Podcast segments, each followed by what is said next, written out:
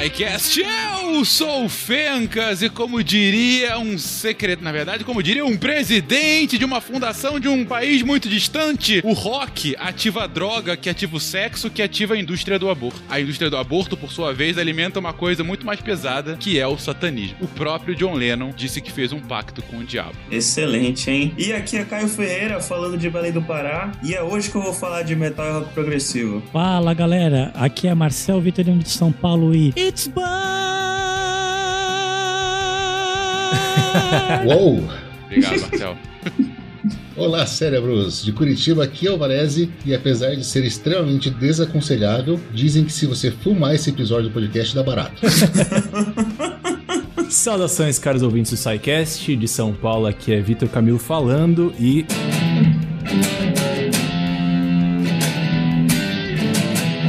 Isso foi um rock band, não? Não, não, foi, foi numa guitarra.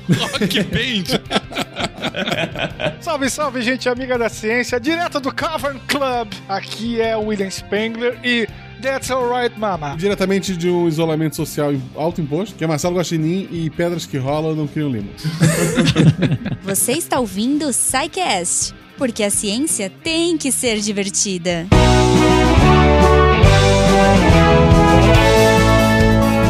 Yay! Bem-vindos a mais uma sessão de recadinhos SciCast. Hoje é dia de rock, bebê.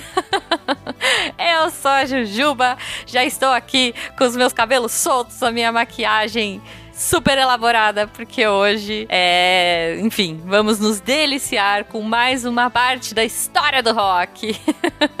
Espero que vocês curtam o episódio. Se vocês quiserem entender, olha aí, as letras em inglês dos artistas preferidos de vocês, vocês podem ir lá no cambly.com, C-A-M-B-L-Y.com e começar a fazer as suas aulas de inglês. Se você ainda tá na dúvida, use o nosso código SciCast, faz a sua aula teste na faixa.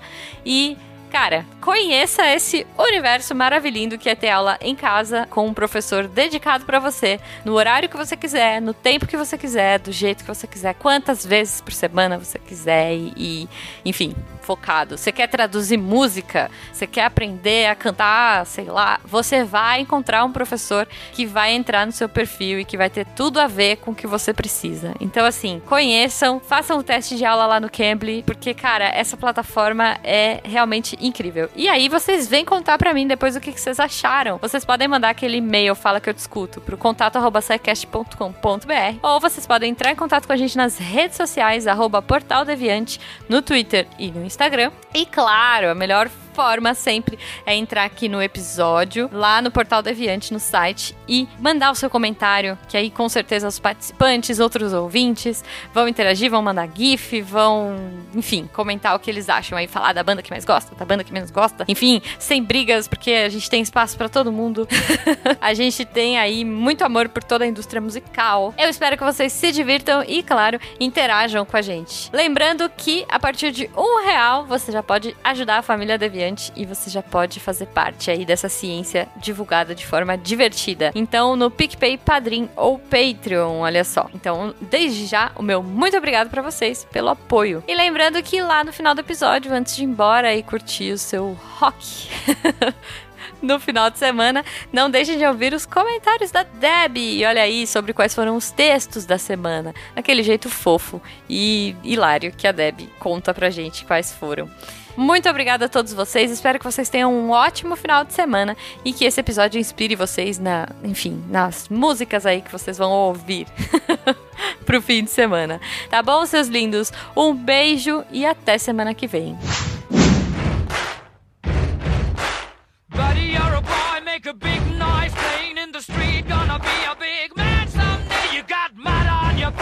You big disgrace. Your can all over the place, singing, We will, we will. Voltamos a falar sobre a história do rock and roll e como ela se conecta de forma tão interessante com a nossa própria história e como esse estilo musical, talvez do, do estilo musical dos mais famosos, dos mais exitosos no século XX, acabou ajudando a moldar a nossa história, a história dos comuns, né? A história do nosso dia a dia, a história de muitos que aqui estão no cast e muitos sem dúvida que ouvirão esse episódio. Gente, no primeiro episódio a gente falou sobre as origens do rock and roll, a gente falou, na verdade, sobre o rhythm and blues, as influências ah, do country, do próprio blues, do jazz, do gospel, em toda a questão do pós-guerra lá nos Estados Unidos, principalmente, mas também em outros lugares do mundo. Ah, a gente comentou sobre como que a música que antes ficava fixada muito com piano, saxofone, acabou sendo paulatinamente deslocada também para a guitarra, esse novo símbolo desse novo ritmo musical, e, e como que o próprio termo rock and roll, que era antes utilizado para descrever balanço de navios, ele começou a significar tanto o fervor religioso, né, nas igrejas, como de forma é, absolutamente paradoxal o próprio ato sexual. E daí foi utilizado para descrever a música por um radialista, o Alan Freed, já no início dos anos 50. E aí a gente começou a fazer um, um levantamento aqui, uma lista, uma memória de nomes lendários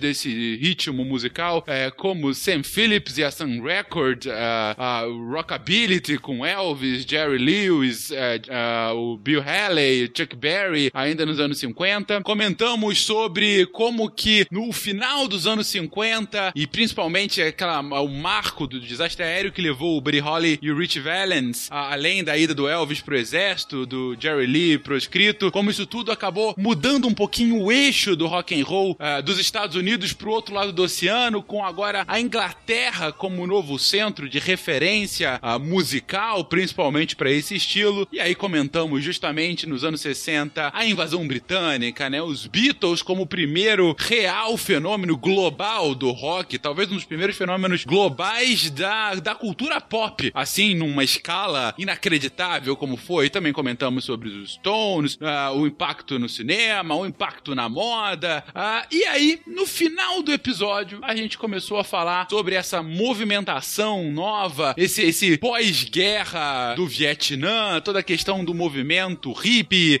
a busca, na verdade, de uma virtuosidade no rock progressivo, nessa nova corrente do rock que emergia, e ao mesmo tempo o peso novo do heavy metal, como isso tudo se somou, e a gente chega aqui aos anos 70. Na verdade, é, é claro, muito por conta da mão do Valese aqui na hora de tá escrevendo a pauta, é, ele mesmo autodeclaradamente falou: os anos 70 é o meu período musical. A gente nessa pauta vai se focar bastante no rock dos anos 70, que é um momento fundamental para esse ritmo em que a gente tem vertentes absolutamente distintas e complementares entre si e como elas foram se moldando e que posteriormente moldaram até o rock como a gente conhece hoje. Mas, gente, eu tô falando demais, eu quis fazer só uma introdução rápida sobre tudo que a gente falou aqui, até aqui. E aí, anos 70, sexo, drogas em rock and roll, é isso mesmo? Que é assim que a gente começa? Vocês chegaram a falar do caso do, do Shelley Stewart nos anos 60 ou não? Acho que não. Porque assim, se a gente for pegar a, a, a história do rock, ele não tem uma vida muito fácil, né? Já são mais de seis décadas bem vividas. E é basicamente entre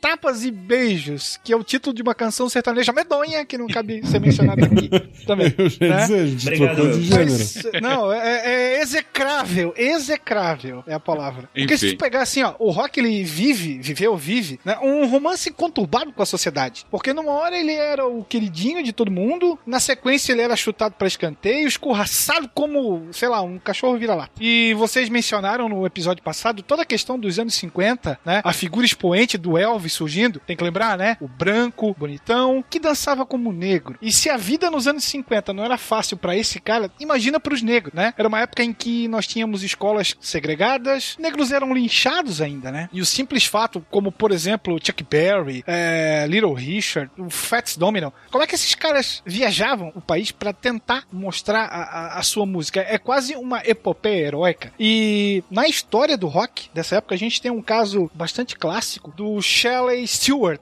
Shelley the Playboy Stewart, que era um radialista negro do Alabama. E o programa dele fazia um sucesso gigantesco, claro, predominantemente entre brancos, que começaram a, a, a gostar dos chamados artistas de cor que esse DJ tocava. Pois bem, em julho de 60, ele estava se apresentando numa. estava fazendo um show numa cidade chamada Bessemer, quando o dono do, do clube chama ele no canto e avisa que a KKK, sim, aquela organização, temida organização racista, havia mandado 80 homens para atacá-lo no show. E aí, esses encapuzados já tinham cercado ali o local e ameaçavam invadir a qualquer momento. E aí, sem perder o, o tirocínio, a calma, ele para o show, avisa a plateia, dizendo que, ó, tem uma galera aqui que tá querendo pular e quebrar e acabar com a festa. E o, a galera que tava ali assistindo o show dele é, se rebelou e foi atrás dos caras e deram um corridão neles, deram um pau nesses caras, né? E aí você imagina brancos lutando contra brancos pelo direito de ouvir uma música negra. Olha como isso é paradoxal, né? E como o rock vai acabar democratizando todos esses efeitos. Excelente introdução para chegar aqui, bom, é mais uma história aí dos anos 60, mais uma história quase atemporal, né, Will? Acho que assim, é, no caso, ela tá muito clara nessa, nessa dinâmica dos anos 60 norte-americano e toda a questão dos movimentos civis, né? Mas, e, e é uma boa introdução para esse momento histórico nosso agora, dos anos 70, porque é a, a questão da emergência do movimento hippie tem muito a ver também com o sucesso, ainda que a, a, o sucesso parcial, a, dos movimentos civis norte-americanos, né? Da, da possibilidade de voto de pessoas pretas, de uma emergência do papel feminino ah, nas casas e no mercado de trabalho. O jovem tem valor agora, O né? Você tem um novo valor. filão sendo explorado, né? Que é a Sim. juventude. Não é por acaso que o movimento de 68, que começa na França e irradia para boa parte do planeta, inclusive é, sendo combustível para a Primavera de Praga, vai ser organizado por adolescentes, jovens, é, universitários. E hoje a gente tem o K-pop lutando contra o Trump, que eu queria deixar registrado. Ca- Cada época com seus heróis. Inclusive, eu queria só, só pegar um gancho nisso que vocês falaram, sobre esse finalzinho aí da década de 60, é, que eu não sei se foi falado na, no. Não me lembro se isso foi falado no, no último podcast, mas é, uma coisa que é muito relevante é, se mencionar também é sobre como isso foi, foi impactando aqui no Brasil, né? É, porque, óbvio, a gente teve no Brasil toda a questão da, da Jovem Guarda, com Roberto Carlos, Era- Era- Erasmo Carlos tal, que estavam né, buscando replicar a estética, aquela estética quase escapista, né? Do, é, do início do rock and roll, do Elvis, que vocês mencionaram, o, o- o início dos Beatles tal. E aí, perto do, do final, do, de meados pro final do- da década de 60, a gente tem aqui no, no Brasil o surgimento da, da Tropicália, né? Com Caetano e Gil e tal, que tinha toda a questão de já entender o rock como uma forma de contracultura, né? E eles estavam muito nesse, nesse lance de absorver já o- os Beatles na fase ali pós Sgt. Peppers, né? Com toda a, a, a psicodelia, as cores, as experimentações sona- sonoras, etc. E mesclar isso com, com o Brasil, tanto musicalmente quanto conceitualmente, né? É, tem um livro muito bom, eu não me lembro agora o autor, mas chama Tropicália, a história de uma revolução musical. Tem um, um documentário também que é, se chama ah, Uma Noite em 67, fala um pouquinho sobre, sobre esse período, mostrando assim como ah, ah, o, o Gil, o Caetano, mas principalmente o Caetano, eles lutaram muito tanto contra a concepção de rock quanto contra a concepção de música brasileira para fazer o que eles fizeram, né? É, e foi, foi, certa forma, uma grande porta de entrada para essa concepção do rock mais setentista que a gente vai falar hoje, né? Para dentro do- da cultura brasileira. Vale mencionar, pegando carona nisso que o Victor tá, falou sobre a Tropicália, durante esse período da Tropicália surgiu aí uma banda de rock, né, que foram os Mutantes, né, que eles, mesmo de- durante, assim, todo esse movimento, o pessoal tava falando sobre brasilidades, né, três ou quatro nomes, né, da, do rock na época, é, é muito diferente do que foi o movimento do Ye, né, que era a grande jovem guarda que acontecia na época. Esses caras se juntaram, né, com a, com a Rita Lee na- nos vocais e passaram a fazer o que eles chamavam de rock psicodélico barra progressivo brasileiro, porque tinha uma mistura aí de, de letras, enfim, totalmente viajadas, porque a grande maioria dos álbuns eles eram produzidos, né, com, sob o efeito de LSD, olhem aí, né, inclusive um dos grandes álbuns que só foi lançado na década de 90, O A e o Z, né? o A e o Z, exatamente. Esse álbum, ele, ele foi é, impedido de ser lançado exatamente por conta da- das letras malucas e, da- e do som maluco. Guitarras muito pesadas, letras, as músicas muito, muito fora do seu tempo e não eram comerciais, né? Então, mesmo com esse movimento da Tropicália rolando, ainda tinha espaço para surgir um rock diferente é, a lá Brasil. E aí, né, com, com- eles se vestiam de maneira muito interessante, né, com roupas coloridas, cara pintada, e reza a lenda que a banda aqui se inspirou muito nos Mutantes, né, para montar o estilo deles. Secos e molhados, no caso, né? É, É, os secos e molhados e também os mutantes. né? Mas os Mutantes faziam um som assim tão espetacular que eles influenciaram muita gente. James Taylor já falou dos Mutantes. Kurt Cobain do Nirvana parece não ter nada a ver uma coisa com a outra, mas Kurt Cobain já disse que uma das bandas preferidas dele eram os Mutantes. Eles faziam um som, eles eram muito técnicos e eles pecavam demais pela parte técnica, tanto é que uma das lendas ah, do motivo da saída da Rita Lee da banda foi porque ela não conseguiria ah, não conseguia tocar um instrumento tão bem quanto eles queriam. E não era um instrumento simples, era, eu não lembro se era um melotron, era alguma coisa assim que quase ninguém sabia tocar. Claro que o relacionamento dela com os irmãos, né, propiciou essa saída. E só uma fofoca, aquelas de bastidores, pra quem, quem conhece, o baterista original dos Mutantes é irmão do Reginaldo Leme, que comenta as coisas de Fórmula 1 na Globo até hoje.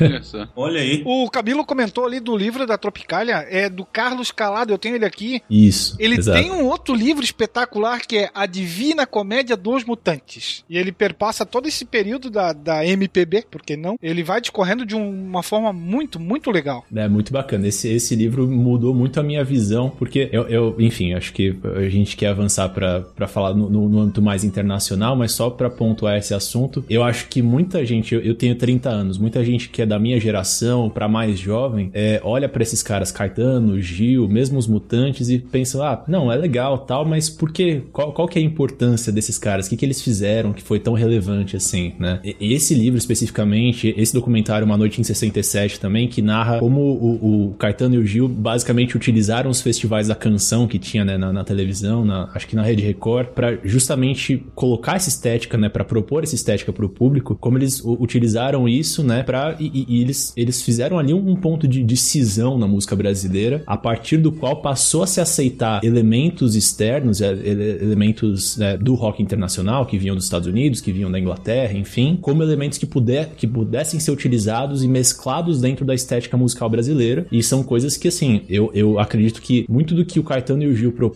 propuseram ali na Tropicália estão no nosso DNA musical até hoje, né? Então foram, foi um, um grande ponto, é, é, é, foi, foi um ponto nevrálgico ali pra nossa história musical, sem dúvida, e que tem tudo a ver com essa história do rock and roll pós anos 60. Tem um outro livro dessa coleção, dessa coleção não, dessa linha, escrito pelo Zusa Homem de Mello, chamado A Era dos Festivais, onde ele busca exatamente aquele período no qual você tem o início, talvez, do grito contra a própria ditadura militar no Brasil. E deixa eu só emendar a- as indicações literárias, então, da parte nacional dos anos 70. Noites Tropicais do Nelson Mota é outro livraço muito bom. Nelson Mota ele teve, ele teve sempre dentro de toda essa parte. Nelson Mota ele ajudou a criar os festivais. Ah, então ele, ele fala tanto de, de, de Chico, de Caetano, ele fala de Tim Maia, ele fala de Raul Seixas, ele fala de Elis. É um outro livraço também que Noites Tropicais vale muito a pena. E aí, Kate, você entra com o baixo.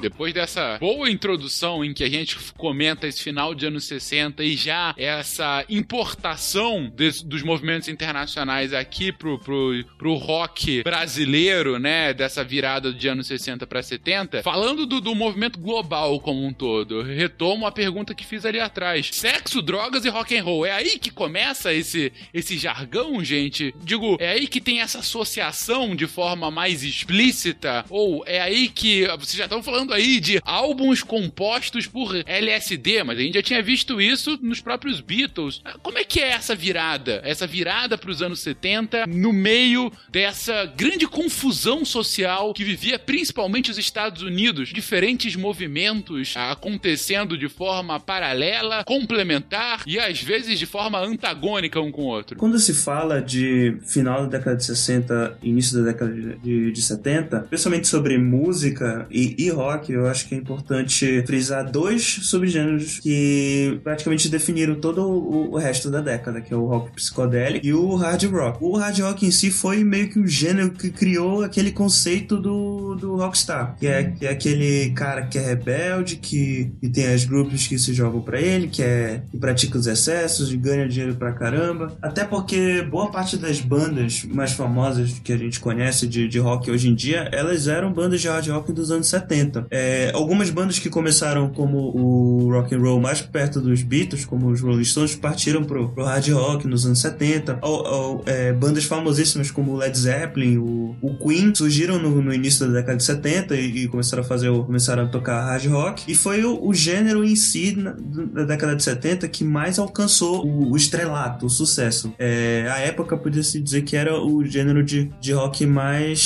mais popular. Eu acho que até hoje, dentro da história do rock, nada foi mais popular do que o hard rock nessa época. O hard rock ele foi ah, abraçado, inclusive, eh, pela indústria. Tudo aquilo que até o Fencas falou e de, e de começar a, a, a, rebeldia que o Spengler falou no começo e, e, o pessoal brigando, a indústria percebeu que essa rebeldia era o jovem assumindo o poder e resolveu vender isso para o jovem. Então, o grande lance do, do, do, hard rock, do rock dos anos 70, de, desses excessos de sexo, drogas, de, de, de superstars, veio porque eles tinham muito dinheiro. A carteira estava muito cheia. As gravadoras estavam ganhando muito dinheiro e elas migraram daquele formato que eles tinham antes, que era os singles, que era aquele disco pequeno com lado A e lado B, uma música de cada só, para os álbuns, para os grandes álbuns, e depois a gente vai falar do rock psicodélico e, e, é, e, do progressivo, que aquele conceito de álbuns duplos e até triplos, porque dava mais dinheiro. Eles podiam cobrar mais com um custo não tão maior, porque o vinil já estava lá, eles iam prensar, prensavam um álbum maior. E as bandas estavam ganhando muito dinheiro porque eles ganhavam dinheiro demais fazendo shows, né? Teve um shows no, no Watkins Glen, é, nos Estados Unidos, com a Allman Brothers e o Grateful Dead, eles reuniram mais de meio milhão de pessoas. A banda ganhava muito dinheiro com isso. Alguns artistas aproveitavam inclusive para fazer caridade com, esse, com isso, né? O concerto para Bangladesh que o Bob Dylan fez uh, foi o maior evento beneficente depois da Segunda Guerra Mundial. Ou seja, eles tinham realmente muito dinheiro para gastar. Eles estavam em todos os lugares, estavam em todos os ouvidos, dentro de todas as casas e por isso, com isso, uh, vieram todos esses excessos. Eu acho que a questão não é não é que começou nos anos 70, né? Acho que respondendo um pouco da, da, da pergunta do Fencas, acho que aqui é onde a coisa se potencializou a, sei lá, a 15 potência, exatamente por conta desse, desse fácil acesso, né, ao dinheiro, né? Porque as, as bandas ganhavam muito dinheiro, eram, enfim, shows todos os dias, né? Em todos os lugares. E as pessoas estavam sempre, sempre, estavam é, o tempo todo em turnê e, e, eles usavam as drogas também como, como uma forma de aguentar toda essa carga, né? Então tinha, tinha essa questão também por trás aí do, do dos excessos. E aí, é, é, quero mencionar dois artistas aqui que, que precisam ser estudados pela ciência, que é o Keith Richards, né? Do,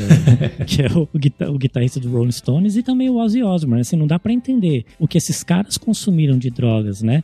Principalmente nessa década de 70, e os caras ainda os caras ainda estão vivos, então eles precisam ser estudados de verdade. Só puxar o comentário, um comentário disso que o Marcel falou. Dois comentários. Primeiro que a gente precisa começar a pensar no mundo que a gente vai deixar pro Keith Richards, né? É. é, é. é e agora pensa, ele mencionou o Ozzy Osbourne, eu tava, tava esperando minha vez justamente para trazer à tona o assunto do, do Black Sabbath, né? É, dessas bandas que foram fundamentais ali, né, no, no iníciozinho do, dos anos 70 e tal. É, cara, é, impressionante como os anos 70 foram, foram, foi um período prolífico musicalmente, né? Que a gente tá falando especificamente de rock, mas ultimamente eu tenho feito muita pesquisa é, é, é de música um pouco mais antiga no, no, no Spotify e, e deixo no aleatório, deixo ele me sugerir coisas. Em geral, quando eu ouço alguma coisa, eu falo, nossa, isso aqui é maravilhoso. Eu vou é, 70, 72, 73 e tal. Mas enfim, o, e o Black Sabbath é uma banda que é muito, é muito didática nessa questão, né, de falar sobre os anos 70, porque o primeiro álbum deles é do ano de 1970, né? Então, assim, exatamente na esteira pós, pós é, Woodstock ali, que aconteceu em 69, não me lembro exatamente o mês, mas, enfim, eles fizeram o primeiro álbum, que é... É o álbum Paranoid, né? Não, não, o primeiro álbum é, é, é o auto-intitulado Black Sabbath ah, tá, mesmo. Black Sabbath. E mesmo. o Paranoid ele vem no mesmo ano, na verdade. Naquela época tinha essa, essa questão de que as bandas, apesar de você já ter a questão dos overdubs, né, que, que os Beatles ajudaram principalmente a popularizar e tal, as bandas ainda usavam muito a questão de juntar todo mundo no estúdio e, e microfona cada instrumento ali e ataca todo mundo, né? Tanto que tem uma música no, no nesse primeiro álbum do, do Black Sabbath chamada Warning, é que é uma música maravilhosa. Se eu não me engano, ela tem, tem quase tem algo em torno ali de 10 minutos de duração. E assim, ela tem uma, uma primeira sessão, né, que você ouve claramente tem uma estrutura, o Ozzy começa a cantar, aí depois começa uma improvisação e assim, tem um trecho de, de guitarra. Você vê que não é estruturado, você vê que é uma coisa muito improvisada, é uma, uma coisa que eles estão fazendo muito ali na hora, né? E depois volta no final, quando você acha que já, já mudou de faixa, quando já é outra coisa, volta no final, eles voltam para a estrutura do início, o Ozzy volta a cantar, né? Então até uma estrutura bastante é, é, é, que bebe na, na, na, fonte do jazz, assim, né? Uma coisa que você imaginaria hoje uma banda de jazz fazendo não uma banda de rock, né? Mas enfim, isso só era possível porque justamente eles estavam gravando todos, todo, todo, eles estavam gravando todos juntos em uma mesma sala, né? Ao mesmo tempo. Mas assim, pensando no, no Black Sabbath, tem essa questão, né? Deles eles serem muito influentes ali no, no começo dos, dos anos 70. E assim, duas questões importantes sobre eles é que se você vai ler sobre a história desses álbuns iniciais, você percebe o quanto meio que assim, cada álbum é, é meio que levado, é meio que construído, cozinhado na esteira de uma droga diferente, né? Então,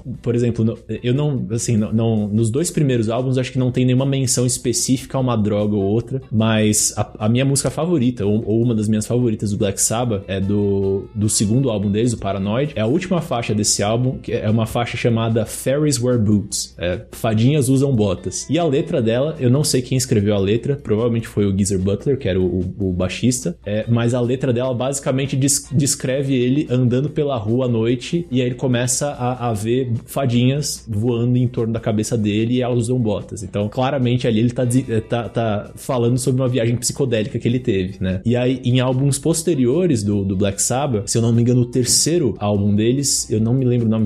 É o Master of Reality. Master of Reality, eu ia falar Master of Illusion. É, tem uma música chamada Sweet Leaf, né? Doce Folha, que obviamente é uma alusão à maconha, e, e não por acaso a, a, essa faixa começa com o som de uma pessoa tossindo, que, que aí depois eles vão colocando um efeito de fita, né? Se auto-replicando, etc. E no o quarto álbum deles, se você vai ler a história, foi um é, se não me engano, foi o primeiro álbum que eles. que o, o álbum se chama de fato Volume 4, né? É, se não me engano, foi o, o, primeiro álbum que eles gravaram nos Estados Unidos. E a história desse álbum tá muito relacionada à cocaína, né? E, e, e assim, é descrito que meio que assim, a cocaína era, era o, o capitão das, das gravações ali. E essa, esse álbum tem uma música chamada Snow Blind, né? Snow como neve, sendo uma referência a uma coisa branca, um, né? Uma coisa branca fininha ali, né? Que tava ao redor deles o tempo todo. Aliás, falando desses dois últimos álbuns do, do Black Sabbath, o Master of Reality e o Volume 4, é, é curioso é, falar que eles têm relação com drogas porque eles são considerados, dentro da comunidade do metal, é, eles são considerados como os álbuns mais influentes para um gênero que só viria a surgir de fato lá nos anos 90, que é o Stoner Metal. E é, que, para quem conhece um pouco de, de, inglês, Stoner é uma gíria para drogado nos Estados, Unidos, nos Estados Unidos principalmente, mas em todos os países anglófonos. E, e o som de, desse subgênero inteiro é muito inspirado no, nesses álbuns, até porque tem uma, um outro aspecto muito importante que surgiu nesses álbuns, é que primeiro o Tony Iommi, que é o guitarrista do, do Black Sabbath, ele trabalhava em, em uma fábrica, tipo uma siderúrgica, nos anos 60. Aí um dia ele teve um acidente nessa fábrica e perdeu a ponta de alguns dedos da mão esquerda. Ele é o Luiz Inácio do rock and roll. é. aí, aí, sim, né? E por conta disso, ele teve que botar umas, uma, umas próteses improvisadas nesses dedos para continuar tocando guitarra. E aí, com, depois dos dois primeiros álbuns, a, além dele sentir algumas dores tocando em, na afinação padrão da guitarra, eles viram que o, que o Ozzy não. A voz do Ozzy não era tão confortável na, no tom que eles costumavam cantar. O Ozzy tinha que cantar num tom um pouco acima do que ele era, do que era meio que saudável para ele. Por isso, inclusive, que os vocais dele nos primeiros dois álbuns são um pouco mais gritados, dá pra ver que é um pouco mais estridente, porque ele forçava mais para cantar nesse tom. E aí o, eles uniram o útil ao agradável. É o, o Tony Iommi e o Geezer Butler, eles, eles diminuíram a, a afinação da, das guitarras e do baixo, nesse caso para notas mais graves. E aí esse foi o, um dos primeiros exemplos de downtuning que, que tem no, tiveram no rock. E algo que foi que virou padrão mais para frente, inclusive muitas bandas de metal usam isso até hoje e afinando cada vez mais grave. E isso foi algo que surgiu a partir da, da necessidade, né? Porque, é, primeiro que na afinação padrão, como eu falei, era, já era, forçava muito a voz do Ozzy, e também porque quando o, o, o Tony Iommi, ele, ele deixou as guitarras mais graves, diminuíam a tensão das cordas, então era mais confortável para ele tocar nessas afinações. E aí gerou os riffs bem pesadíssimos desses dois álbuns, principalmente, assim. Daí pra frente, os, os álbuns foram... Nenhum mais foi na afinação padrão. Esses e o Saba Bloody Sabbath são os álbuns que têm a afinação mais grave. Aí depois foram trocando de vocalista, mudaram, fizeram afinações um pouco mais agudas, mas não tão agudas quanto do, do, dos primeiros álbuns. Isso foi, uma, isso foi uma tendência que várias outras bandas surgiram e isso é bem interessante de ver como o Black Sabbath ele foi bem influente. E daí, Zé, que você entra com a variação.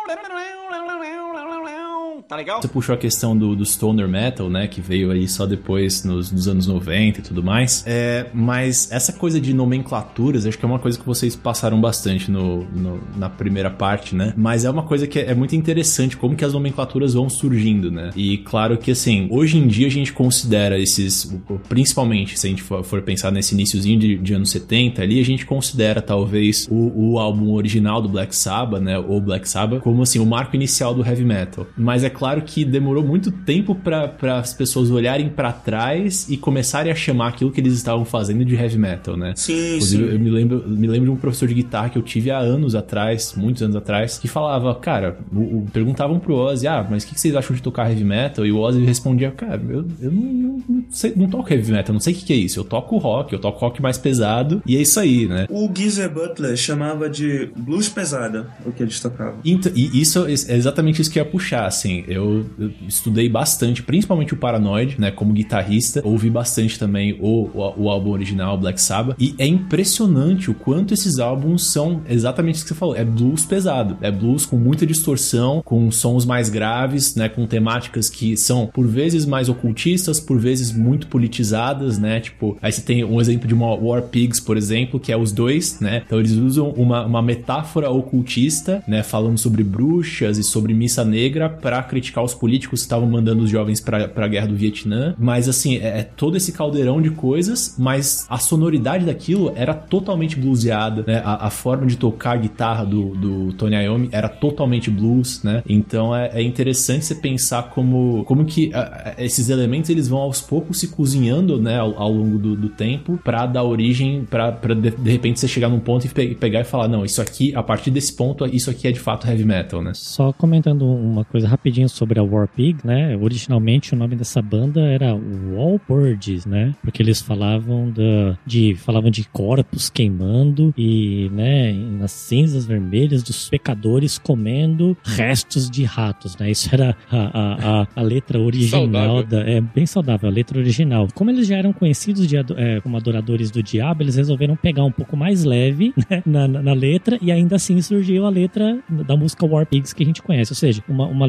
uma música que foi lançada lá nos anos 70, depois de, de 50 anos, né? É, ela ainda é uma das músicas que eu mais gosto, assim, do, do Black Sabbath e eu a- já acho ela pesada. A, a- a letra dela é super densa, pesada e, e pensar que a original era mais densa e mais pesada ainda do que. Do Eles que deram uma aliviadinha pra, pra passar. deram uma leviadinha, exatamente. Falando do, do metal em si, é curioso porque, como o Victor falou, vários desses subgêneros eles são feitos de, de maneira retroativa. Por exemplo, durante a época não existia basicamente o conceito de heavy metal e tal. Tanto que muitas coisas são feitas meio que de maneira é, retroativa. Eles, eles, à medida que a música vai evoluindo os gêneros vão, se estabelecendo, é, eles tentam voltar para o passado e tentar estabelecer qual música fez algo primeiro e tal. Por exemplo, é meio que consenso na, na comunidade de rock e de metal que o, o Black Sabbath, o álbum auto- auto-intitulado de 1970, é de fato o primeiro álbum de metal lançado. Mas tem uma discussão lá se o, se, se o álbum do, do Blue Cheer também é, seria o primeiro, que foi lançado em 1968 e o nome desse álbum é, é Vincible Erupto. E ele também é um álbum tipo, que também usa bastante influência de blues. Met- Metade do álbum são covers de blues, só que com bastante distorção e distorção bem pesada. Por isso que algumas, alguns críticos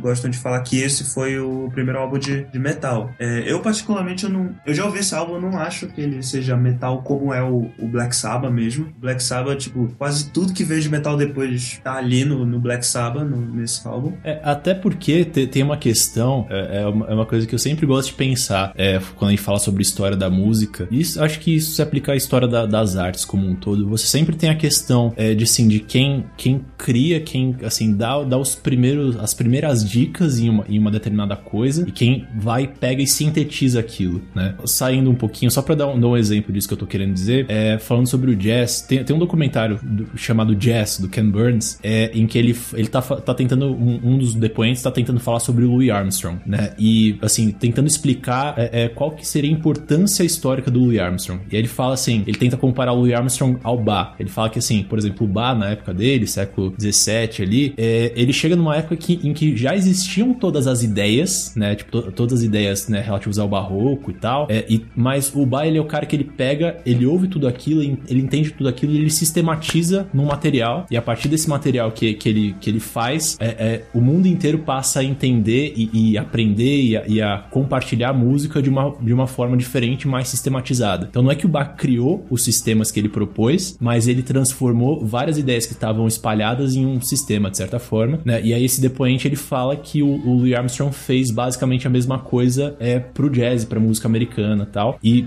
eu particularmente argumento que o Pixinguinha fez basicamente a mesma coisa pra música brasileira. E eu acho que nesse sentido do heavy metal, talvez o Black Sabbath ele tenha feito isso pelo heavy metal, né? Porque o que eles fizeram, não, se você for, for analisar, até se você for comparar com algumas coisas que os Beatles já tinham feito, não é 100% inédito, mas eles pegaram várias coisas que estavam ali pairando no ar e condensaram em uma coisa que a partir daquele ponto se tornou uma coisa sólida, a qual você poderia dar um nome. O termo heavy metal tem, tem duas origens, é, de certa forma, curiosas, né? É, a primeira delas diz que um importante crítico de rock na época, chamado Lester Bangs, que era ex-editor da revista Cream, teria retirado esse termo de um romance do William Burroughs. E aí ele fez uma associação ao rock, depois que essa expressão foi incluída numa música do Steppenwolf, que é aquela famosa, todo mundo tá mais careca do que eu de saber, que é a Born to Be Wild, né? Que ele remete ao som de um, de um trovão de metal pesado. Faz parte, inclusive, da trilha sonora do Easy Rider, né? Do Sem Destino de 69, que também contribuiu para disseminar esse o estilo rock pesado. E tem uma outra versão que diz que o termo heavy metal surgiu quando uma grande fábrica de, de ferro, de metal, explodiu no mesmo dia de uma apresentação do Led Zeppelin. Essa eu não conhecia. Essa versão também não conhecia. Engraçado que como o metal, como um gênero diverso e os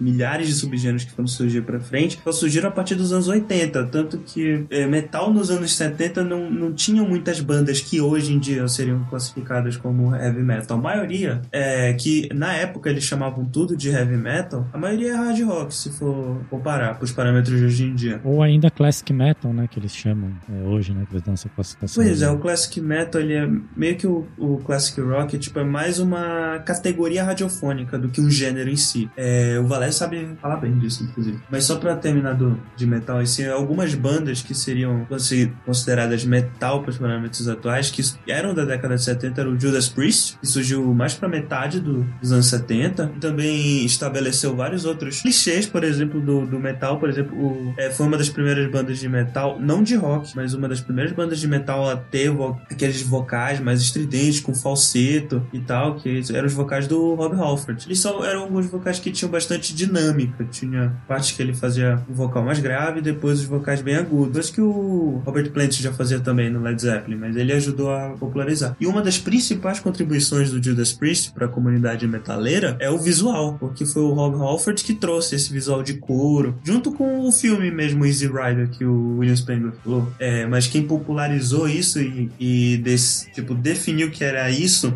que é, é o visual metaleiro, principalmente metaleiro clássico, foi o Rob Halford, que se apresentava dessa maneira no show. Até porque se vocês pegarem as roupas da- das bandas de metal na época, por exemplo, pega o Black Sabbath dessa época. Eles não usavam roupa de couro, calça jeans, nem nada disso. Eles usavam as roupas daquela época, de calça larga, boca de sino, umas camisetas largonas, às vezes até um, um- uma camisetinha apertada com o final do bucho aparecendo. E, e se pegar os anos 80 aí, era tipo, era, é- era gente com calça de lycra colorida e tal. Aí é plumas e paetês. Exatamente. Mas assim, isso que você fala do, do Judas Priest, é sim, o Judas Priest, eu acho que ele, ele, ele pega- de certa forma, ele pega a tocha do, do, do Black Sabbath ele, ele corre ainda um pouquinho na frente, né? Se bem que essa analogia não é, não é, não é perfeita porque, porque o Black Sabbath continua existindo, né? Mesmo. Mas assim, mesmo o Judas Priest, ele ainda, quando ele surge, ele ainda fica num lugar que é meio ambíguo ali entre o, o que hoje a gente convencionou chamar de heavy metal e um, um rock mais pesado, né? Óbvio, você pegar o Judas Priest ali a partir dos anos 80 ou comecinho dos anos 90, Painkiller e tal, aí é heavy metal puro e indiscutível, né? Com aquele, aquele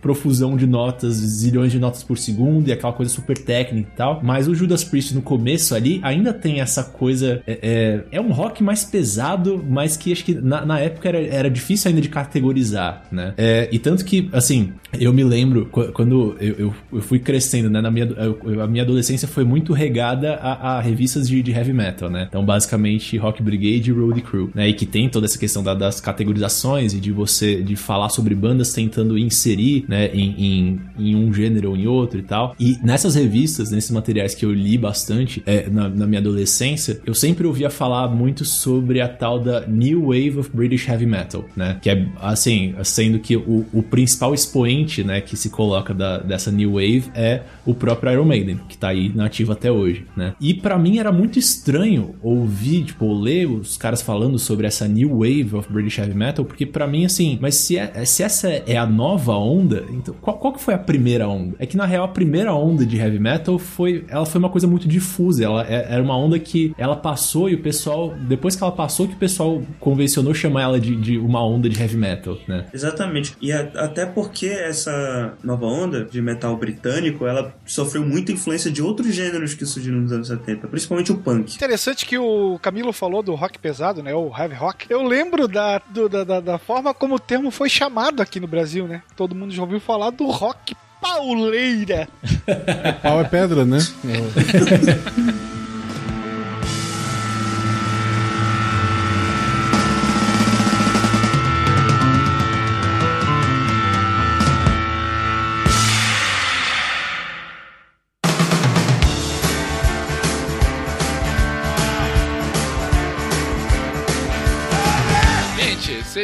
vocês ouvintes que há muito tempo não ouvem minha voz, dá pra ver que realmente a galera vai emendando num tema, no outro e vai puxando, mas vamos aqui tentar. É, é, O host é K-Popper, gente, é por isso. é por isso. né? O Fencas O não gosta de música, né? ele é inimigo da música. Exatamente, eu falei isso no meu primeiro episódio, no primeiro episódio, inclusive, mas aqui eu tenho que ser profissional. Aqui eu tenho que, que falar a evolução da música e, e vamos lá. Não, mas gente, mas falando sério, eu achei interessante que algum, alguns pontos, né? Pensar alguns pontos que vocês comentaram. Um que, que, assim, a gente já tinha comentado realmente no outro episódio, mas o Victor lembrou bem, é da própria definição, né? Como essas definições são ah, feitas, eh, eh, na grande maioria das vezes, a posteriori do movimento em si, né? Não é muito diferente de qualquer eh, datação de um período histórico também, né? É aquela coisa que a gente tá vivendo hoje, inclusive, né? Ah, ok, no final, aquelas datações bem ah, positivistas de ah, acabou a Idade Moderna, começou no, no- no- com a Revolução Francesa, começa a Idade Contemporânea, no final do século XVIII. Ok, e, e qual é a idade que a gente tá vivendo ainda? É o Idade mesmo Corônia. período histórico? Hã? Idade Corônia. Começou agora. Obrigado por isso. cara. tem tem um, um debate historiográfico hoje que fala que é, talvez é, a partir do final da Segunda Guerra Mundial ou a partir do, da- da- das primeiras bombas atômicas, a gente a idade atual seria a idade atômica, né? É, ou alguma coisa do gênero, a era da internet, alguma coisa assim. Mas enfim, é- é- é- essa é uma discussão que historiadores, talvez dos próximos séculos, vão fazer a posteriori sobre o que a gente está vivendo hoje. Os historiadores vão ter muito trabalho aqui nos próximos anos. Pô, 2020 vai ser uma beleza só, né? Ainda bem Vemos? que eu já não tenho cabelo, né? A retrospectiva desse ano já vai ser uma loucura, imagina os historiadores. Exatamente. Eu também tô ansioso pra ver a Va- retrospectiva. Vai ser maior que a trilogia do Senhor dos Anéis. Mas então, é, isso não é muito diferente com denominações de movimentos e, e tipos musicais, né? Que você acaba juntando, sem contar aqueles que ficam no limbo, né? Que não, não se encaixam numa categoria perfeitamente, se encaixam mais na outra e acabam migrando hora um, hora para outro. Outros pontos que vocês vêm puxando, ah, é, eu acho que do, do início da discussão mesmo é toda a questão da emergência dos jovens ah, e de como eles ajudaram a consolidar a mercantilização daquele estilo musical, né? E fazer com que de fato o hard rock virasse o sucesso que foi ao longo dos anos 70, esse sucesso global com várias bandas que algumas até hoje, né, estão aí, outras que marcaram gerações e definiram a tendência das próximas gerações, né? Mas bem, mas bem, a- a- vocês foram e voltaram muito já em alguns estilos, já comentaram sobre algumas bandas e artistas específicas, mas Caio, vocês estavam, você, tinha puxado ah, lá atrás que, sem dúvida, a década de 70 ela é definida por dois estilos. O hard rock, que vocês comentaram agora, a parte desse desenvolvimento, tendências e impactos. E a outra que você comentou era o rock psicodélico, que também marcou essa década. E desse a gente falou ainda há pouco. Rock psicodélico, Caio, defina aí, é de fato a, a continuação daqueles álbuns quase experimentais dos Beatles ou é para um caminho totalmente diferente a partir do que eles já tinham feito? Bem, o rock psicodélico em si não muito, né? A galera fumava uma erva, bebia um, tomava um doce e ficava muito louco fazia música, era basicamente isso. Tanto que o, o, o é, meio que a filosofia do rock psicodélico em si era recriar ou servir de acompanhamento para viagens psicodélicas. Pra, é, por exemplo, eles tentavam criar através do som mais ou menos como seria uma experiência de uso de ácido de maconha. Ou eles faziam, faz, é, compunham algum som que eles achavam que seria potencializado com o uso de drogas é, ao escutar o som. E o rock psicodélico em si ele era muito focado nisso, era o, era o, era o intuito do, do gênero em si. É, começou com os Beatles, na pós Sgt. Peppers, só que aí começaram a surgir várias bandas, principalmente no final dos anos 60, e, e focaram bastante no, nesse aspecto psicodélico. Teve o próprio, a própria banda do Jimi Hendrix, uh, The Jimi Hendrix Experience, o The Doors, que puxava muita coisa do blues também, mas o, mas o foco mesmo era bem era bem psicodélico, hein? Mas não tem muita outra, não tem outra palavra para definir o gênero, né? Já que o, o, gênero todo se propõe a emular experiências com drogas ilícitas muitas vezes, já não tem como fugir muito do, do termo. Tanto que o ápice do, do rock psicodélico em si foi o Woodstock na década de, de é, em 19, agosto de 1969, que foi o festival onde várias bandas de, de rock psicodélico e algumas que foram partir para outros gêneros se apresentaram. A própria banda do Jimi Jimi Hendrix, tanto que tem uma performance histórica, né, do Jimi Hendrix, que ele, ele, que ele toca a, o Star Spangled Banner, que é o hino do, dos Estados Unidos, ele faz com a guitarra alguns efeitos para simular é, sons de, de, de explosão e, e, de tiro, para meio como uma forma de protesto à, à, guerra do Vietnã, que na época os Estados Unidos tinha acabado, acho que tinha acabado de entrar na guerra do Vietnã, alguns meses depois da ofensiva do Tet, se não me falha a memória. E aí foi meio que o, o ápice do rock psicodélico e o surgimento da, do, de toda essa mentalidade do sexo, drogas e, rock, e rock and roll, né? E, e, é, e, é, curioso também que o rock psicodélico, ele não, como movimento, ele acabou não durando tanto quanto outros, outros gêneros. Tanto que lá pro final dos anos 70, ele meio que já foi morrendo. Inclusive, isso é por conta do, até do, da, da, da morte de grandes nomes do gênero mesmo. Por exemplo, é, algum, por exemplo, os Beatles, eles, eles acabaram na década de 70, ninguém morreu assim no início da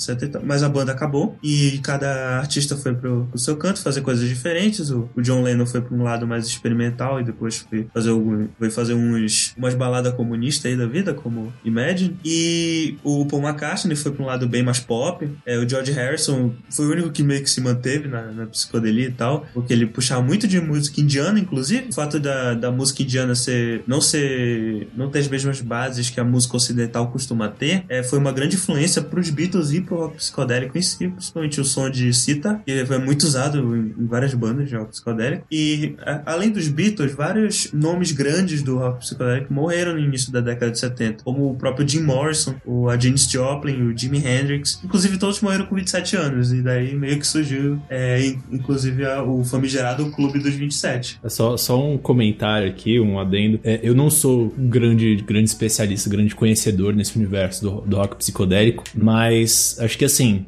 uma, uma coisa que é, que é legal a gente sintetizar sobre isso, pensando principalmente nessa origem do, do da psicodelia com os Beatles e tal, é porque é isso, como, como o Caio falou, o psicodélico está muito ligado à coisa de você buscar criar, de certa forma, experiências extrasensoriais através do som, né? Então, ou você vai criar algo que seja potencializado pela droga, ou você vai tentar até mesmo emular o efeito da droga no cérebro através do som, né? Sinestesia é a palavra-chave. É, exato, sinestesia. E isso está muito ligado à, à questão de você experimentar com o próprio som e você buscar, assim, quebrar com, com certas regras tradicionais de como que você vai utilizar os instrumentos para fazer música, né? É, para da, pra daí você chegar, chegar nesse ponto de você ca conseguir causar essa sinestesia, de você conseguir causar essas experiências extrasensoriais por meio do som, né? E eu falo isso porque, é, pensando na questão ali do, do Sgt. Peppers, dos Beatles tal, é, isso tá muito ligado, assim, a, a a- a ao surgimento que, que começa a ser mais acentuado ali no final dos anos 60, surgimento de, assim, principalmente técnicas de gravação, né, as, as diversas, as famosas técnicas de gravação por overdub, né, que ficaram mais sólidas a partir do, da- do advento do Sgt. Peppers com os Beatles tal, eles conseguiam criar várias camadas de som tal, mas também a formas que você tinha de, assim, meio que manipular, sei lá, você é, é, experimentar assim com, ah, eu vou pegar uma fita aqui, não, não, vou, não vou saber descrever as técnicas exatamente, mas vou, vou pegar um som, vou fazer uma cópia desse som e eu vou fazer essas duas cópias do, do som se, se deslocarem lentamente ao longo do tempo e com isso eles vão, vão criar aquele um, um, um, um, né, que aí dá efeito a uma, uma família de efeitos de guitarra que a gente, é, da, da, da, é, é, da origem, né, a uma família de efeitos de guitarra que a gente tem até hoje, né, que são os phasers, os flangers, o univibe e tal, né, que são aqueles efeitos, o wah também, são vários efeitos de guitarra que bebem nessa fonte de você pegar o som da guitarra e transformar, e assim, você fazer de alguma forma as frequências de, da, daquele, daquele instrumento não serem representadas daquela forma cristalina, bonitinha, né, mas de uma forma que é, que é distorcida, que, que remete a uma coisa que é meio onírica, que é meio, meio chapada mesmo tal. O fuzz também, né? É, isso tá muito ligado, assim, a como eles, eles foram é, entrando pela tecnologia de estúdio, experimentando e, ah, pega o amplificador e vira de ponta cabeça, pega a fita e toca ao contrário, e pega duas fitas com a mesma gravação e faz, faz uma, uma replicar a outra, enfim. É, é, então, é, eu acho muito interessante como, é, é ó- óbvio, né, esse- essa questão do rock psicodélico tá ligado também ao rock progressivo, mas como também ela tá muito ligada a, a uma série de avanços tecnológicos que estabeleceram vários, vários é, é, padrões da indústria musical que estão aí até hoje, né? É, então, assim, acho que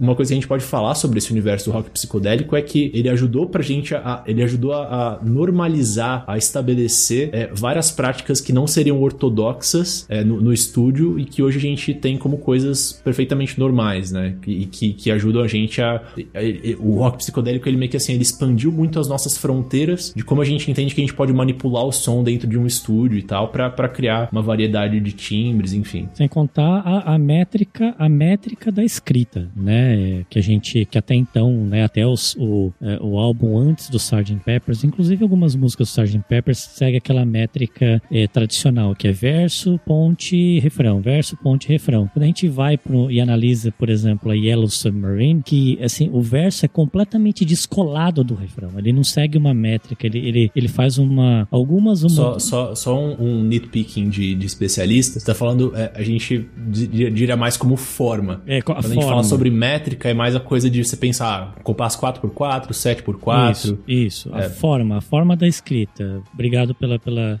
pela por corrigir. Estrutura, estrutura A estrutura. E aí, e aí você vê que é totalmente descolado, né? Quando a gente fala do, do, do verso e a gente fala do, do refrão. E isso também com, com o rock psicodélico trouxe, né? É, para as músicas a partir daí, essas novas formas também de, de escrever as letras, de, de fazer músicas completamente malucas. E aí é, é- é exatamente isso, é tentar emular por, pela, por efeitos completamente malucos, né? Da música, tentar emular, emular os efeitos das drogas no nosso cérebro, né? Acho que por aí também. E fora do, do estúdio, ah, eles não se limitavam à questão da, do, do sentido da audição, né? Os shows começaram a ter muita apresentação visual também. No começo, até com apresentações de slides, foi um dos gêneros da música que mais se aproximou das artes, das artes abstratas, um, um gênero muito artístico. E, e ele acabou levando até aos grandes telões que a gente tem hoje, e o que ajudava também a- a- ao público ficar lá ouvindo aqueles solos intermináveis com imagens ah, que levavam também para outro mundo e aumentava essa questão de, de estimular o cérebro a fazer ah, os efeitos de, de alteração da, da, da consciência, né? Ninguém mais ficou extremamente incomodado quando o Caio citou Imagine como aquelas coisas de comunistas do John Lennon, assim, Eu digo só. fiquei, eu A fiquei. segunda ou terceira melhor música já composta por várias seleções e rankings aqui. Aquela coisa de comunista é sério, Caio? Mas a- as duas coisas não se eliminam, sabe, né? Pode ser. Ela pode, ser, a melhor música e coisa comunista, eu acho válida. Não, não, pode ser, pode Eu ser. me dei lado, o direito de ficar quieto.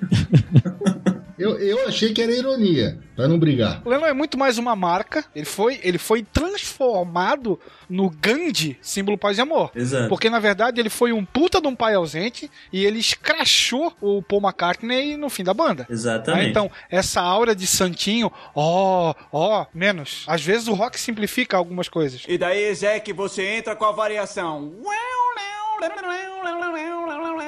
Tá legal? Partindo dessas experimentações e novas tecnologias que surgiram, é, e com as bandas de rock psicodélico, teve um gênero, obviamente, que surgiu e resolveu pegar tudo isso e até, ver até onde ia, que era o, o que foi o rock progressivo. E é. um- muita gente costuma confundir o rock psicodélico com o rock progressivo, e às vezes com o rock experimental também. Mas existe uma grande zona de intersecção, né, entre todos eles. Inclusive, existe uma, uma zona de intersecção entre eles e o heavy metal que a gente falou antes, né? Sim, é porque como tu falaste, nessa época os gêneros eram. as classificações eram bem difusas. Então os gêneros meio que se entrelaçavam. Não tinha uma banda que era. É, foi, com o passar do tempo foi ter, mas tipo, várias bandas não eram só de um gênero, assim. Eu até diria que o progressivo é, é, é um, é um gênero que é assim por natureza, porque ele pega elementos de muitas coisas. Tanto que muita gente. É, é, muita gente considera o gênero rock progressivo em si um gênero muito amplo. E, por exemplo, pega bandas como o Pink Floyd ou o, ou o Gentle Giant, por exemplo, são bandas de rock progressivo, mas que ah, numa primeira escutada não parecem ter muita relação uma com a outra. De tão amplo que é o termo em si. Mas é, falando da filosofia do gênero, o rock progressivo em si, o foco dele já não era mais emular é uma, uma, uma experiência extracorpórea ou algum tipo de alucinação. Na verdade, eram pessoas que estavam cansadas com as regrinhas de sempre, que o Marcel comentou, e ou estavam inseridos no meio do rock psicodélico ou inspirados por esse meio, é, decidiram que aquilo que era hora de mudar, que era hora de dar um passo além, pegar essas estruturas, pegar essas regrinhas, adicionar algumas regrinhas novas ou pegar algumas regras que a música popular na época já não lembrava mais, trazer e fazer um, e fazer uma mistura e vendo o que ia dar. E é, é basicamente o propósito, a proposta do gênero, expandir o gênero, progredir o gênero para ver até onde ia. Tanto que a maioria das bandas é, apostavam muito nessas novas tecnologias que o Vitor falou que estavam surgindo na década de 70. Tanto que é um dos gêneros que mais utiliza teclados, porque foram principalmente é, nessa, nesses instrumentos que as tecnologias foram, é, foram surgindo com o tempo. Por exemplo, na década de 60 surgiram os primeiros órgãos elétricos. E o órgão, para o ouvinte saber, o órgão é aquele, é aquele piano de igreja que tem vários tubos, assim. E, obviamente, não era muito prático de tocar isso em qualquer lugar, porque tinha que estar porque tinha que estar instalado, né? Geralmente das igrejas, que era quem tinha dinheiro para montar esse- esses instrumentos. E aí surgiram, por exemplo, o órgão Hammond. Foi o- um dos primeiros órgãos elétricos. E aí a gente chama de órgão porque o som é, o timbre é bem diferente do piano, por exemplo. Inclusive o órgão Hammond, ele foi, ele foi muito utilizado não só no rock progressivo, como ele também é característico de, de jazz do final da, da, da década de 60. Só, só um comentário so- sobre o Hammond, que é- ele é um instrumento que eu acho muito legal. Eu também. Eu já tinha é, trabalhado bastante com, com simuladores de Hammond nas minhas produções e tal. Mas há uns dois anos atrás eu tive a oportunidade de fazer um, um curso de gravação num estúdio grande aqui de São Paulo e tal. E num dos dias de gravação é, a, a gente viu um, um- um cara trazer um Hammond de verdade com uma caixa Leslie e tal. E o Hammond, ele é muito legal porque ele é um instrumento muito didático sobre é, é, assim, o funcionamento do som, né? Porque é, o, o Hammond é, é isso, ele é um teclado, né? Se você olhar pra ele, ele vai ser um teclado ali com, com- com todas as notinhas que, que você conhece e tal. Só que ele é um instrumento que no, no painel dele, você pode procurar aí, se você estiver ouvindo, no painel dele tem várias, é, é, hum, vários puxadores, assim, eu ia dizer alavancas, mas são vários puxadores, são, são sei lá, sete, oito puxadores diferentes, é, e é por ali que o, o, o músico controla o timbre do instrumento. E o que que acontece? É, cada um desses puxadores vai afetar um dos harmônicos na série harmônica do som do instrumento. Então, se você deixar, se, por exemplo, todos os puxadores fechados, você vai tocar a, a tecla e ele vai fazer, ele vai dar só o som da fundamental, né? Aquele som super, super seco, tal, sem, sem nenhum brilho. Aí você pode escolher, ah, eu quero um, o, fu- a som da fundamental, aí um pouquinho de, de primeiro harmônico, tanto ali de segundo, nada de terceiro, aí eu quero puxar ali o oitavo, o sétimo harmônico tal. E aí, como cada harmônico vai se relacionando de forma diferente com a fundamental, nisso você consegue criar literalmente infinitas opções é, é, de, de timbres diferentes ali. Então, é, é- é uma forma bastante rudimentar de um sintetizador, mas ao, mesmo tempo que é muito rudimentar, é muito sofis- sofisticada, assim. E eu acho muito legal porque é- é um instrumento muito didático sobre a própria física do som, né? E o Hammond, ele é um instrumento que, em geral, ele, ele tá ligado a, a isso que eu falei, que é uma caixa Leslie, né? A, Leslie é basicamente o amplificador do, do Hammond, né? É, que é, uma, é basicamente uma caixa de, de som que tem um rotor dentro dela. Eu não sei exatamente como que o rotor atua sobre o som, mas o fato é que o rotor é uma coisa que o, o, o- próprio instrumentista que toca o Hammond, ele tem um pedal ali, né? Que ele consegue controlar a velocidade do rotor. E nisso ele consegue deixar tanto o som parado, né? Ficar tipo... É, quanto ele consegue ir aumentando a velocidade, ficar... É, né? E nisso você consegue também gerar uma série de possibilidades sonoras depois que o próprio som do instrumento foi, foi gerado, né? Então, e aí só queria linkar isso com uma questão que é, que é interessante, assim, que talvez seja um ponto le- legal de diferenciação do rock progressivo pro rock psicodélico. É porque é isso, o rock psicodélico, por definição, ele, ele é um rock sob influência de, de muitas drogas o tempo todo, né? E assim, longe de, de mim dizer que o pessoal que fazia rock progressivo estava sóbrio o tempo todo, mas eu acho que o progressivo, por definição, ele gira muito em questão, na questão da, gira muito em torno da questão da- das experimentações intelectuais com a música, né? Então isso que eu comentei a- a- anteriormente ali com, com o Marcel, que ele falou das métricas, né? Que eu, eu corrigi falei que não, não é métrica, é forma, mas assim, no rock progressivo, eles sim, eles experimentavam muito com as métricas, né? Então você tem, por exemplo, a- a- normalmente a, maior parte das músicas que a gente ouve estão em 4x4, 3, 3x4 ou 2x4, né? São, são tempos que são mais fáceis do nosso corpo sentir. Mas você pega, por exemplo, a Money do Pink Floyd, que é uma música que é super pop, que é super né, conhecida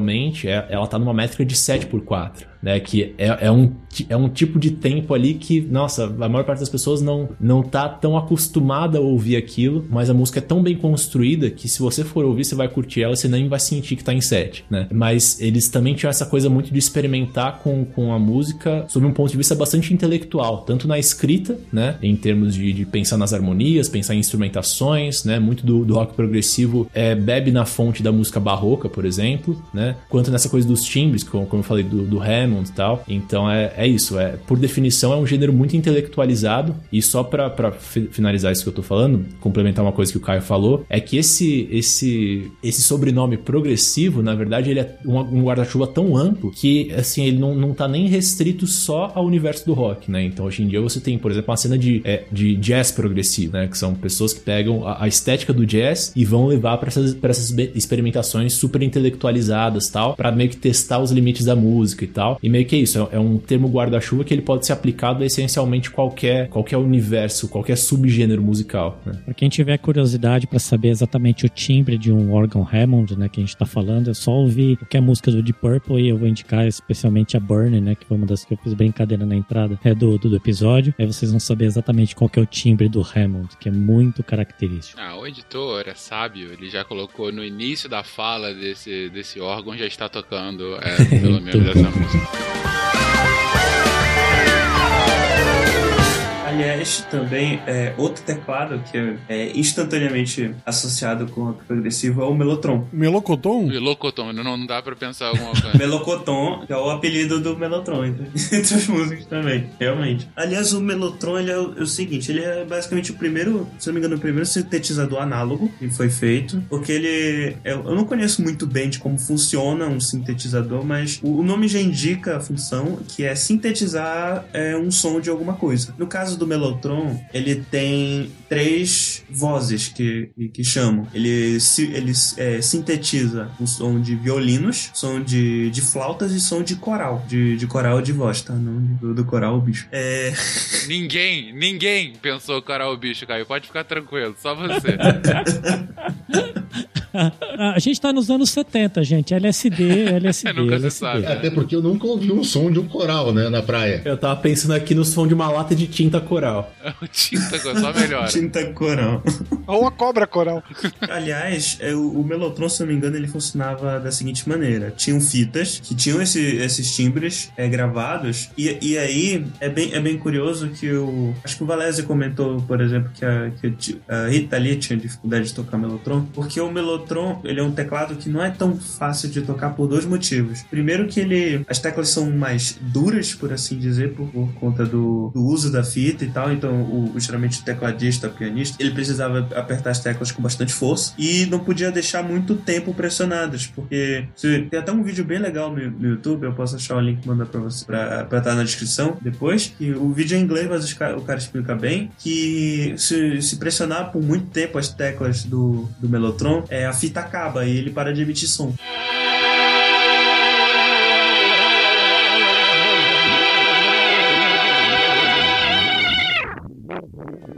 Como ele é as notas são muito duras, não é um instrumento que é usado para tocar muita melodia. Então, é uma- eles usam muito acordes. Então eles têm que pressionar as teclas por muito tempo, mas não tanto tempo. Ele deveria chamar acordon, né? É verdade, realmente. Mas, mas, enfim, por exemplo, se vocês quiserem ouvir mais ou menos como é o som do, do Melocotão aí, é, tem o Strawberry, Field, Strawberry Fields Forever dos Beatles, é um bom exemplo do, do Melotron. In the Courts of the Crimson King, do primeiro álbum, também tem o mesmo nome, do, do King Crimson. É um exemplo de Melotron com, com voz de violino, e o Strawberry Fields eu acho que é com voz de coral. Se não me engano, é Space Oddity do, do David Bowie também usa Melotron. E, e ele sempre foi muito utilizado no- nas bandas de rock progressivo. Ah, um uma outra música que tem um minuto de só com, só com Melotron é o Watcher of the Skies do Genesis, o álbum Foxtrot. Se vocês quiserem ouvir um minuto de Melo- Melotron, é só ouvir essa música.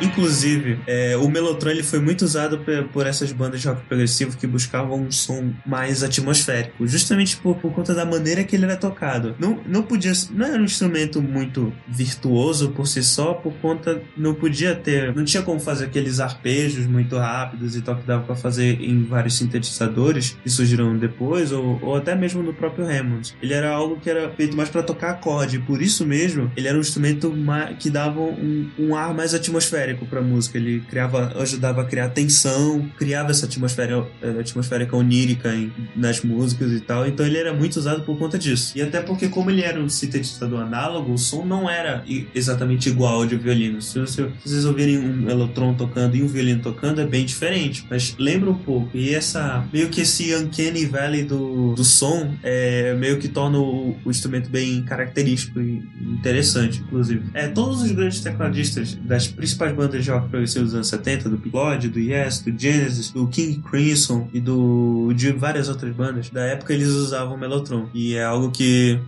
virou sinônimo do gênero, basicamente. Junto com os sintetizadores. Inclusive, vários desses, é, fazendo ponte com outros gêneros, vários desses teclados e sintetizadores é, foram experimentados, por exemplo, pela, pela banda alemã Tangerine Dream, que é uma das considerada uma das primeiras bandas de música eletrônica. E a partir das experimentações lá do Tangerine Dream, fi- principalmente com sintetizadores de, de phasing, que surgiu a música, quase toda a música eletrônica. Então, olha aí, a música eletrônica surgiu do rock, a partir do rock também, de certa forma. Quando a gente fala em rock progressivo ou experimental, nós temos que ter pelo menos ali uma notinha de rodapé falando sobre o cara chamado Frank Zappa. No final dos anos 60, em 67, já havia recebido o rótulo de maldito e de anarquista. Convenhamos, isso não é pra qualquer um.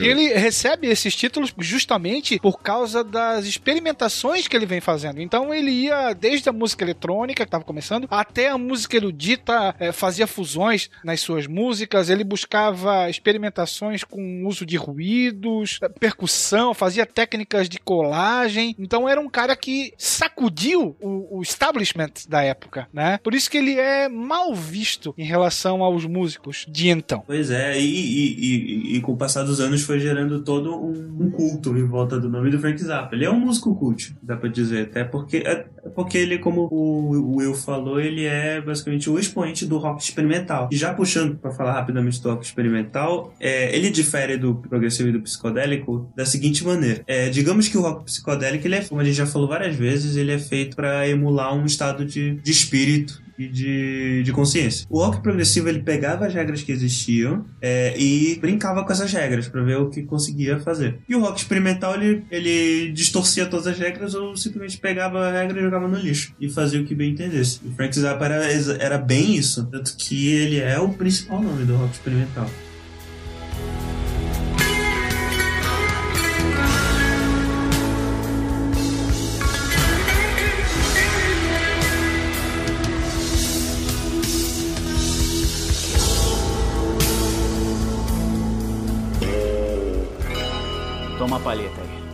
Você toca junto comigo, tá legal? Se conseguir.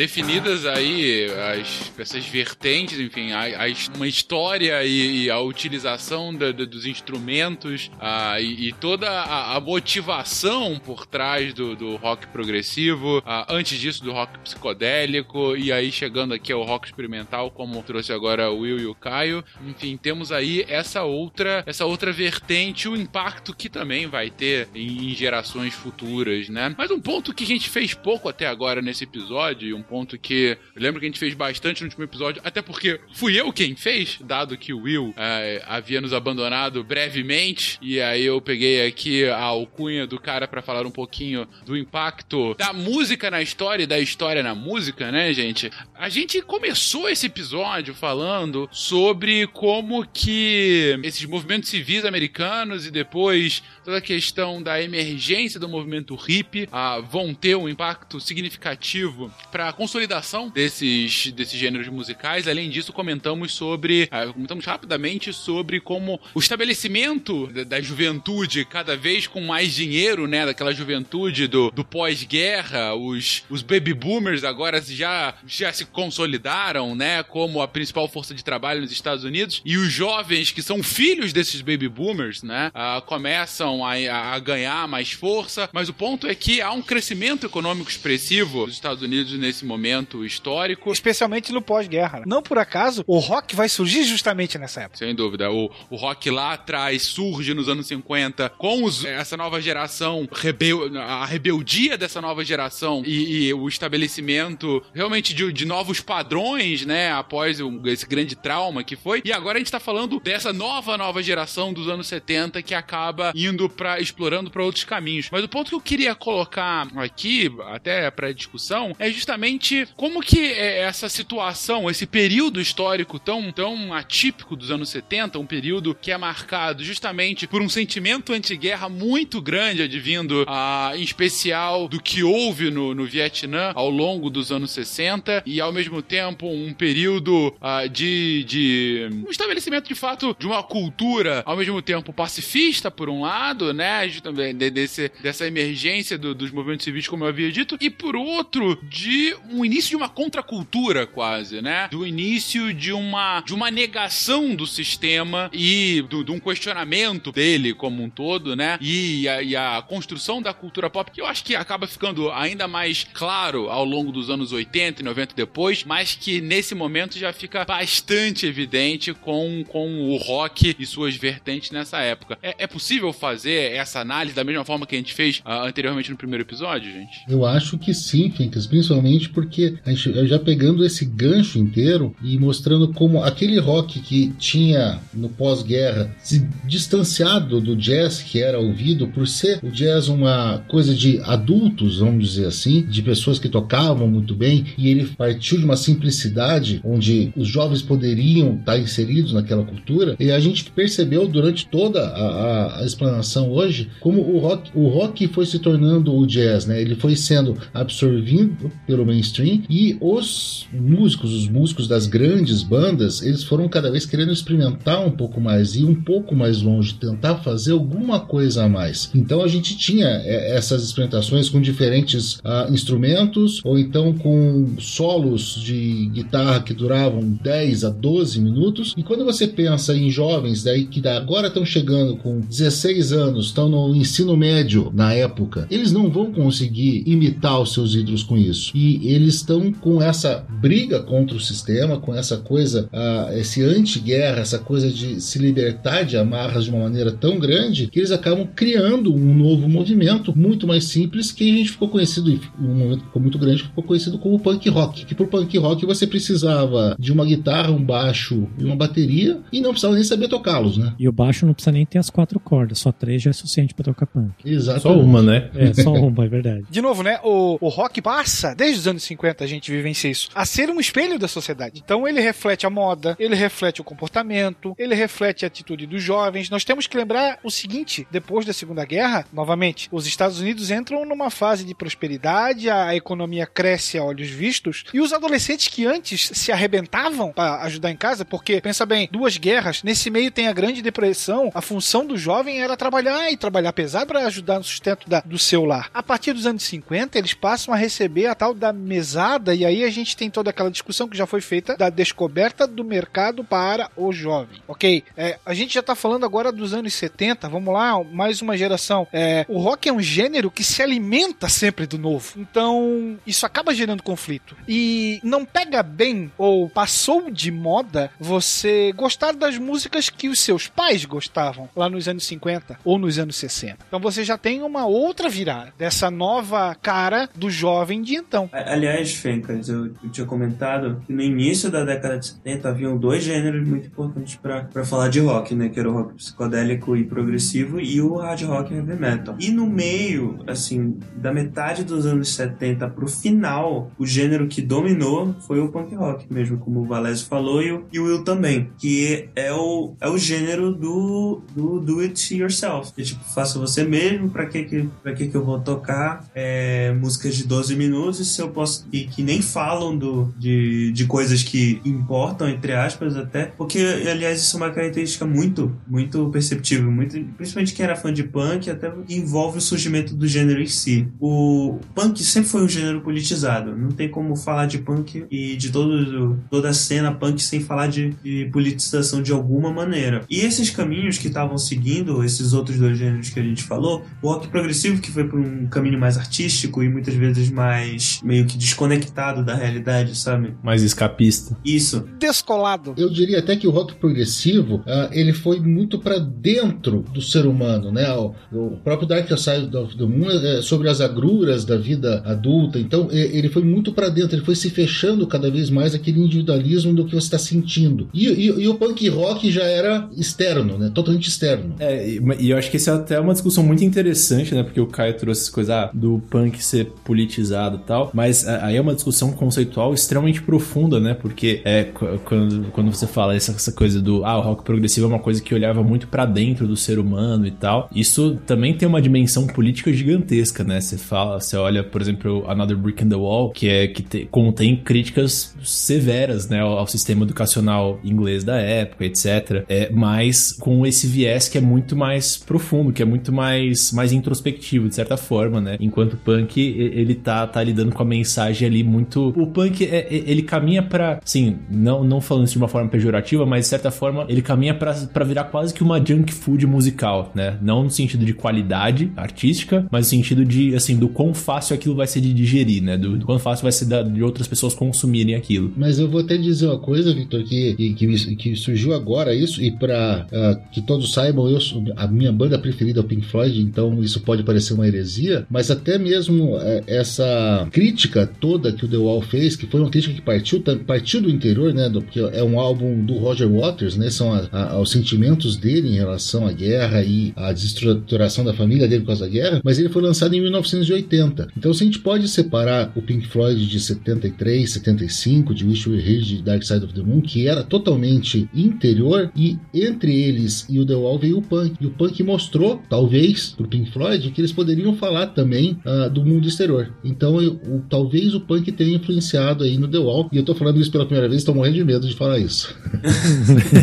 Agora falando sobre esse, momento do, né, do, do- dos anos 70 ali, sendo meio que esse divisor de águas em que o rock ele, ele, ele separa, né? E aí você tem esse caminho do punk e o caminho. Tudo bem que são, é uma ramificação muito maior do que só uma coisa binária, assim. Mas aí você tem até na, na linha do heavy metal que a gente tava falando antes, né? É, o heavy metal nos anos 70 ele ainda tá muito atrelado ao blues, né? Mas conforme a gente entra nos anos 80, o heavy metal ele vai olhando cada vez mais pra música erudita, né? Isso tem muito a ver com a questão assim dos, dos guitarristas quererem tocar cada vez mais rápido, né? De quererem deixar a música cada vez mais extrema. E aí quando você quer, quer tocar mais rápido, às vezes a estrutura do blues ela não te ajuda tanto, mas se você for, né, se você for copiar o Robert Johnson, talvez você não consiga voar tanto, mas se for copiar o Vivaldi, o Paganini, aí você, você bebe uma bebe numa fonte que vai permitir você desenvolver muito mais virtuosismo técnico, né? Então aí tem tem uma consideração também de o, o heavy metal também ele ir meio que se intelectualizando de certa forma para conseguir fazer um produto que seja mais extremo, né, para aquele jovem oitentista e tal. É, mas falando isso só porque um comentário que ia fazer que é uma coisa que, que eu acho muito interessante. No episódio anterior vocês falaram sobre como o heavy metal, o heavy metal não, o, o rock originário, né, ele emerge a partir ali da questão do, do rhythm and blues, né, é, ali nos, nos anos 40, nos Estados Unidos e tal. E uma coisa que é muito interessante pensar sobre aquela época é como assim, o rhythm and blues, na verdade, ele vem, né, como um derivado do, do swing jazz, né, que dominou ali nos anos 20, anos 30. A gente fez um, um podcast basicamente só sobre isso e que chega ali no, nos anos 40, aí você tem meio, você tem essa cisão assim. Então você tem depois de 20 anos do, do jazz sendo a música pop, sendo a grande música de balada de certa forma, né, dos Estados Unidos, você tem esse ponto em que o você tem uma ramificação. Então, por um lado você, você tem os músicos do bebop, né, Charlie Parker, Dizzy Gillespie, como é que chama? O Thelonious Monk, eu tô tentando lembrar de um outro, mas enfim, essa turma, né, que vão desenvolver aquela a, a famosa música para músicos, né, que é aquele jazz super inte intelectualizado, com solos longos, em geral com melodias muito muito complexas e tal, é que, que é uma música que não é feita pro grande público digerir, é uma, é uma música feita pro músico se expressar e, e ponto, né? E então esses músicos eles, saem das eles, eles derivam das big bands e começam a, a fazer isso, enquanto no universo das big bands, nos grandes salões, o swing jazz ele, ele começa a dar origem ao, ao jump blues, que dá origem ao rhythm and blues, que eventualmente deságua no rock and roll, né? E você tem a, a big band eventualmente é, é, reduzindo cada vez mais conforme a tecnologia elétrica é, de amplificação de instrumentos e tal emerge. E é muito interessante fazer um paralelo desse iníciozinho dos anos 40 né, no jazz com esse, esses meados de anos 70 no rock and roll, né? No, no rock de uma forma geral, que acontece um processo que é, que é de certa forma análogo, né? De você, a coisa tá ali estabelecida por mais ou menos 20 anos, né? E a partir desse ponto você começa a ramificar entre uma vertente que é extremamente intelectualizada, né? E que vai levar um tempo até aquilo ser digerido pela sociedade,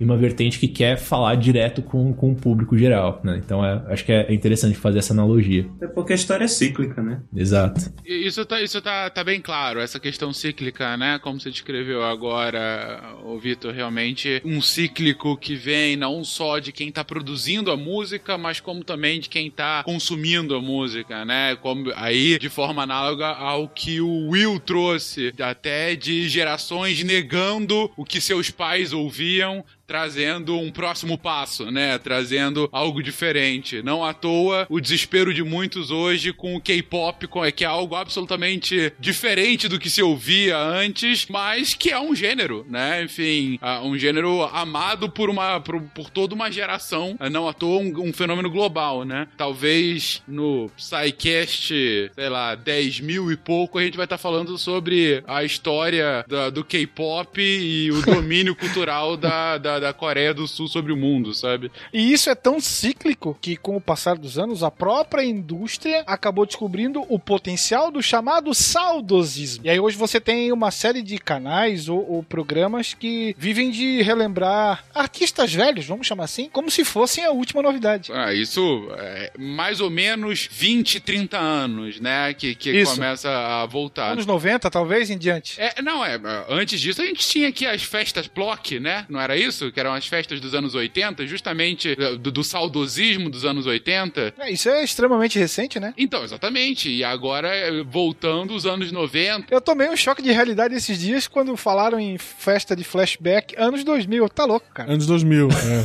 é, rapaz. Pois é, cara. Teve uma história que circulou no Twitter agora há pouco, que era uma menina, uma, uma mãe eh, que tinha 36 anos, foi mãe muito cedo, e tinha uma filha de 20 anos, né? Foi mãe quando ela tinha 16 anos. E aí a filha de 20 anos, né? Agora, ou seja, nasceu no, no ano 2000, comentou com a mãe assim: Não, mãe, eu não gosto de ver esse filme, não. Esse filme é muito antigo, esse tal de Matrix. Meu Deus. Matrix saiu em 99, gente. Pelo amor de Deus, antigo? Essa. Eu tinha 4 anos. Não, calma. Não, Fencas, calma. Eu tenho, eu, tenho, eu, eu, tenho duas meninas, eu tenho duas meninas, uma de 17 outra de 14 anos, e elas voltam e meia no carro, é, elas ouvem uma música. Nossa, essa música que velha, fazia tempo que eu não vi. É, 2013, 2012, né? É muito velha essa música. Eu falei, meu Deus, como assim 2013? Eu já parei de gostar de música depois de 2000. Como 2013 é velha? O melhor relato que eu já li esse de choque de, de idades foi uma, uma adolescente descobrindo que o Júnior, o Júnior Lima, ele cantava com a irmã Sandy. E o comentário da pessoa foi: Nossa, coitado dessa menina quando ele saiu pra fazer sucesso sozinho. Oi? Meu Deus do céu. Porque ela conhece o Junior Lima, sei lá, de YouTube, essas coisas, e pra ela, ele é o famoso da dupla. E ela não fazia ideia de quem era a Sandy até eles decidirem se juntarem pra fazer esse show de, do ano passado ali. Não tem exemplo maior do que choque de, de geração do que ver a, a meninada no, no Reddit da vida fala- perguntando se tem anime do pai do Boruto, né? tu nunca viste isso? Eu, graças a Deus, não. Havaí 5-0, já viram o programa? Bom, tem um solo de bateria nele, é assim. You're not hardcore unless you live hardcore. Anos 70 não dá pra deixar escapar de falar. A gente falou do Black Sabbath, tem que falar do Led Zeppelin, né? Opa. Aliás, o Led Zeppelin é um exemplo né, de saudosismo. Tanto que tem a, a Greta Van Fleet, que é basicamente o Led Zeppelin de novo. né? Led Zeppelin talvez seja a, a maior, maior retrato do trinômio que o Fenka já mencionou aí algumas vezes: sexo, drogas e rock and roll. Exatamente. E ocultismo, inclusive. Mas Boa. Por quê? É, por quê? Enfim, a- acabava sendo um grande conhecedor dos três temas ou um grande campeão dos três temas, é isso? E juntava tudo, incluindo, incluindo o ocultismo. Eram, eles eram um dos primeiros rock, rockstars. Eu acho que o primeiro rockstar dá pra dizer que eram os Beatles. Mas o, a figura rockstar como a gente conhece mesmo, dá pra dizer que surgiu ali com o Rolling Stones e com o Led Zeppelin. Principalmente é, dessas histórias com, com as groups e tal, e da galera é, fazer.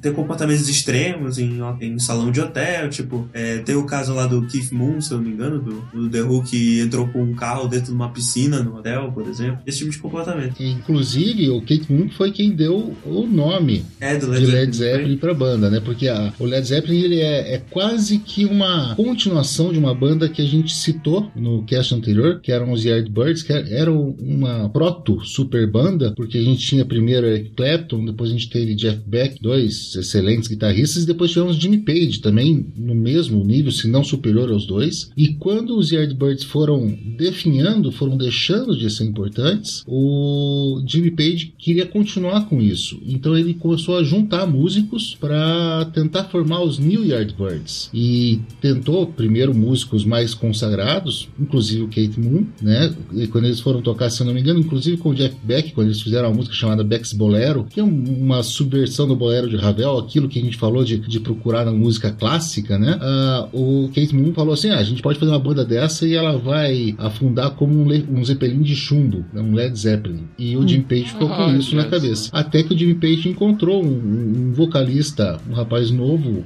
do interior de Londres chamado Robert Plant, que ele achou genial e com o Robert Plant veio no pacote, vamos dizer assim, um baterista chamado John Bohan, o Bonzo, que foi o que realmente fez com que a banda se tornasse tudo que ela foi, por mais que todos os outros eh, fossem excelentes nos seus ah, respectivos papéis, mas o Led Zeppelin acabou se tornando uma das maiores bandas de toda a história e talvez a maior banda dos anos 70 por conta deles, por conta do empresário deles que era extremamente agressivo no seu, no seu papel de proteger o, o- a- os seus pupilos. Então o Led Zeppelin ele foi um pouco além de tudo que a gente imaginava em termos de destruição e o uso e abuso de substâncias e de fazer música de boa qualidade também. Não esqueço de mencionar o, o John Paul Jones também, né? pô? Sim, Eles foram considerados a maior banda de rock do mundo entre 71 e 75, né? O Led Zeppelin, por conta disso tudo que eles juntavam e conseguiam produzir, né? Então, um dos álbuns aí, grandes álbuns deles, né? Que tem a, a, a famosa Story to Heaven, o, o Led Zeppelin 4, também traz músicas como Rock and Roll, Black Dog, Misty Mountain Rock, né? E aí tem uma curiosidade interessante sobre a Story to Heaven, que ela foi baseada numa, numa, numa música de uma banda chamada Spirit, né? O nome da, da, da música é Taurus. Editor, coloca esse trechinho aí que vocês vão perceber como é muito parecida a música.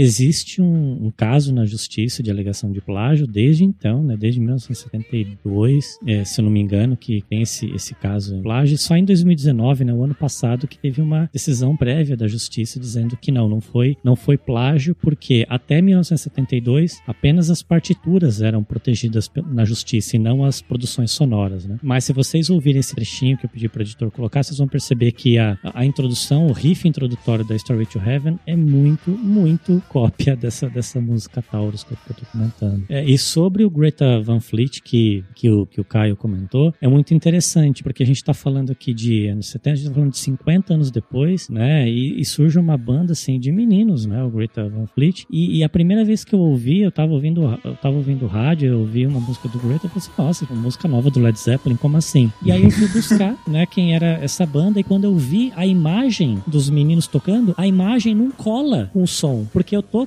a imagem desse som, que é característico do Led Zeppelin, eu tenho uma imagem de pessoas dos anos 70. E aí são pessoas dos anos 2000, né, década de, de 10, né, 2010, tocando músicas do Led Zeppelin. Pra mim, deu, fundiu a cabeça. Então, é uma soma de saudosismo, sim, mas é uma soma de, de muita estranheza quando eu, quando eu, não quando eu ouço o Greta Van Fleet, mas quando eu vejo a banda tocando, é, me, me soa muito estranho. É muito Inclusive, queria só pegar esse gancho pra fazer duas recomendações, já que a gente tá falando. Aliás, só, só um, um outro comentário que, que é, a gente falou bastante sobre heavy metal e atrelando bastante o, o heavy metal ao Black Sabbath especificamente. Mas, assim, acho que posteriormente a gente se convencionou meio que atribuir esse, esse início do heavy metal a uma, uma origem compartilhada, né? Tanto ao, Led Zeppelin quanto ao Black Sabbath. E o Deep Purple também. É, e o Deep Purple também, mas assim, no sentido. O, o- o Deep Purple já tinha um pé um pouco mais progressivo, né? Mas por serem bandas que meio que desenvolveram um pouco mais esse lance do peso no, no rock e tal, trabalharam com guitarras um pouquinho mais. com guitarras com, com mais cheio, com, com, com mais corpo de fato. Mas eu acho que talvez o, o Black Sabbath tenha,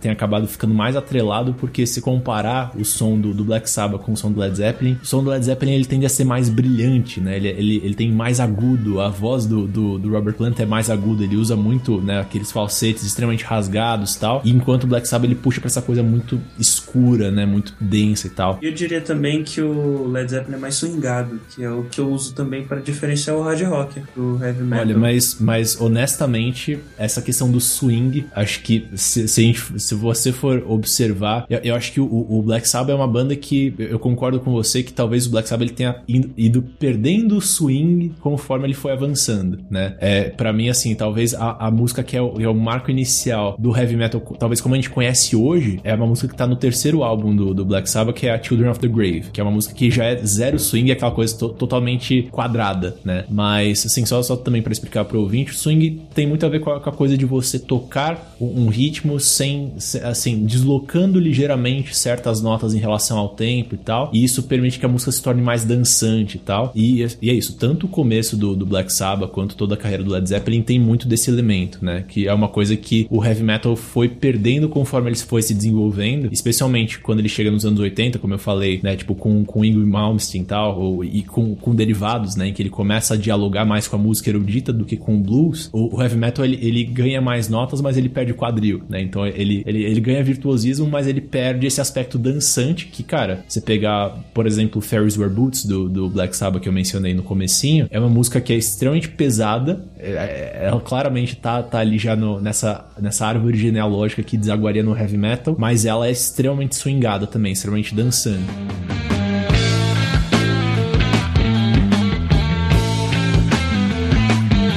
do os outros, outra diferença das duas bandas também, Victor, que eu acho que é, é bastante importante, é- é- são as temáticas que eles usam, né? Enquanto o, o Black Sabbath, a- apesar de ter toda a parte da- das fairies e de tudo, e ter essa questão de, de- de culto a- ao demônio, que eh, foi muito mais ah, de fora para dentro, né? Que eles trouxeram isso, mas eles são a, a- aquela, aquela classe trabalhadora de Birmingham, né? São os Peaky Blinders da- do, do, do rock and roll, aquele pé no chão. Enquanto o Led Zeppelin, ele bebeu demais da fonte de, de mitologias, né? Mitologia céltica, mitologia nórdica, e as letras elas são muito mais. Se você vai estudar as letras do Led Zeppelin, você abre caminhos para mitologias, para coisas que são espetaculares. Eu acho que isso também é uma diferença muito grande das duas bandas. Havaí 5-0, já viram o programa?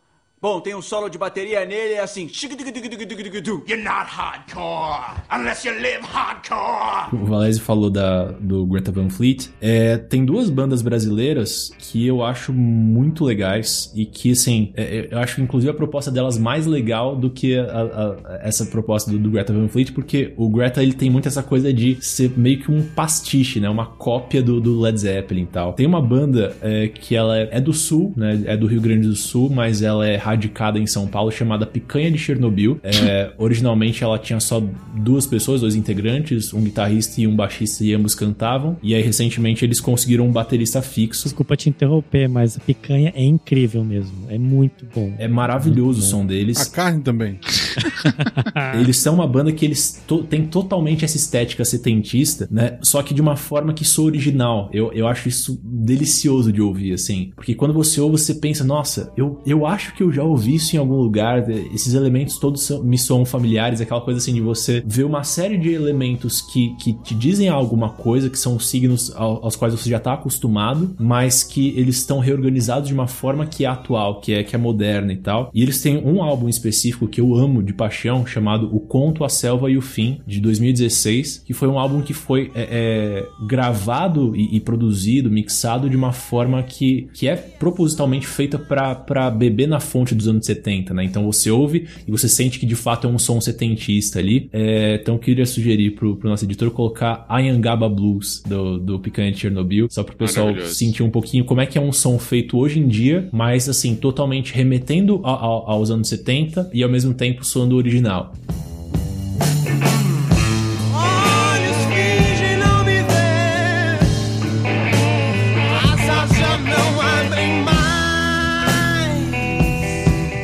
Outra banda que é bem interessante de, de se ouvir, que tem uma proposta mais ou menos semelhante, mas é uma, é uma banda de rock instrumental, um trio de rock instrumental. E eu, eu sou muito feliz por ser amigo dos integrantes dessa banda. É uma banda chamada String Breaker and the Stuff Breakers. É um trio, guitarra, baixo, bateria. E eles têm também essa coisa, é, é, esse, essa coisa de assim, buscar muita inspiração no- nos anos 70, mas pra fazer uma coisa moderna e, e muito própria deles hoje em dia, né? O meu irmão fez parte de uma banda chamada Black Tainhas e eu não recomendo. Mentira, era legal, mas foi, foram alguns meses engraçados só. Agora é hora realmente de trazer outras referências associadas, né? Outras referências que a gente acha interessante de mencionar aqui no episódio, né? Outros, enfim, seja dentre com alguma ligação daquilo que a gente já mencionou, ou outros ah, outras bandas, ou enfim, artistas solos, se for o caso, que seria interessante de ter pelo menos uma, uma menção aqui que fizeram parte desses anos 70, ajudaram a construir a história do rock nesses anos 70. Deixa eu começar então, já para tirar isso da, da frente, porque afinal de contas o Caio já sabe do que eu vou falar e ele não gosta disso, mas eu preciso falar dos australianos do ACDC. É a estreia de um vocalista novo que tinha tudo para dar errado, porque os fãs certamente iam ah, comparar os dois, e se tornou uma das coisas tão vendidas, tão vendidas. 50 milhões de cópias significa que não são só os fãs de ACDC que compraram esse álbum, mas todo mundo que gosta de boa música, né? Arara conquistou a galera, não foi? É. Eles têm um show que saiu em DVD, Live at Donington. Puta show do, care... do caraca. E um outro cara. que é o Live at River Plate também, que esse eu recomendo demais. Eu assisto uma vez por mês, é um puta de um show. Isso é pra deixar a recomendação então aqui. Eu poderia fa- fazer outro programa só recomendando, né? Porque eu tô muito entusiasta. Mas não irá fazer, Caio. Para de ser prolixo e fala logo. Então tá, vou me ater aos meus dois gêneros favoritos da minha vida, que já existiam nessa época, que é o metal e o Sertanejo? progressivo. Não. não. Meu gênero favorito mesmo é o metal progressivo, mas não existia na época. Então, vou recomendar um álbum de metal, né? Que é o Master of Reality, do, do Black Sabbath, né? E o, um álbum de rock progressivo. Eu vou recomendar da, da minha banda favorita de rock progressivo, que a gente acabou não falando aqui, e é o mais próximo que tinha de metal progressivo naquela época, que era o Rush, que é uma das bandas mais influentes pro metal e pro rock progressivo da época e tal. Em termos de cena, eles não, eles não tinham sido tão famosos assim, porque comparado com as outras outras bandas de rock progressivo, o Rush só vai começar a fazer sucesso bem mais tarde, lá pro final da década, quando a maioria das outras bandas famosas fizeram sucesso no início da década e pro final da década já estavam indo mais pra um lado meio pop rock mesmo. O, o, quando elas estavam começando a ficar pop, o Rush estava começando a ficar progressivo de verdade. Pô, podia subir um Tom Sawyer agora, hein? Profissão perigo.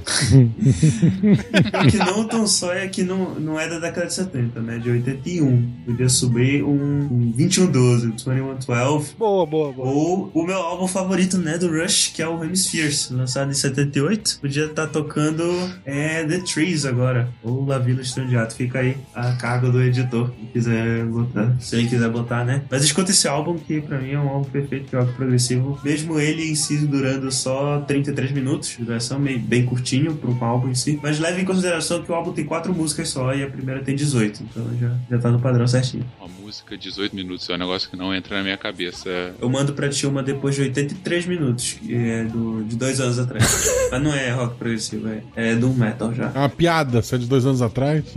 É rock depressivo dele. É, é. Um, um- um álbum, um álbum com 33 minutos é menor do que muita música, né? O Pink Floyd tem, tem uma música que tem 26, que é um álbum, um lado inteiro do, do bolachão. Cara, é quase um retorno à música erudita isso aí, Não, né? realmente. Por exemplo, tem o Tales of Topographic Oceans do, do Yes, e são quatro músicas de 20 minutos. É um álbum duplo de 80 minutos.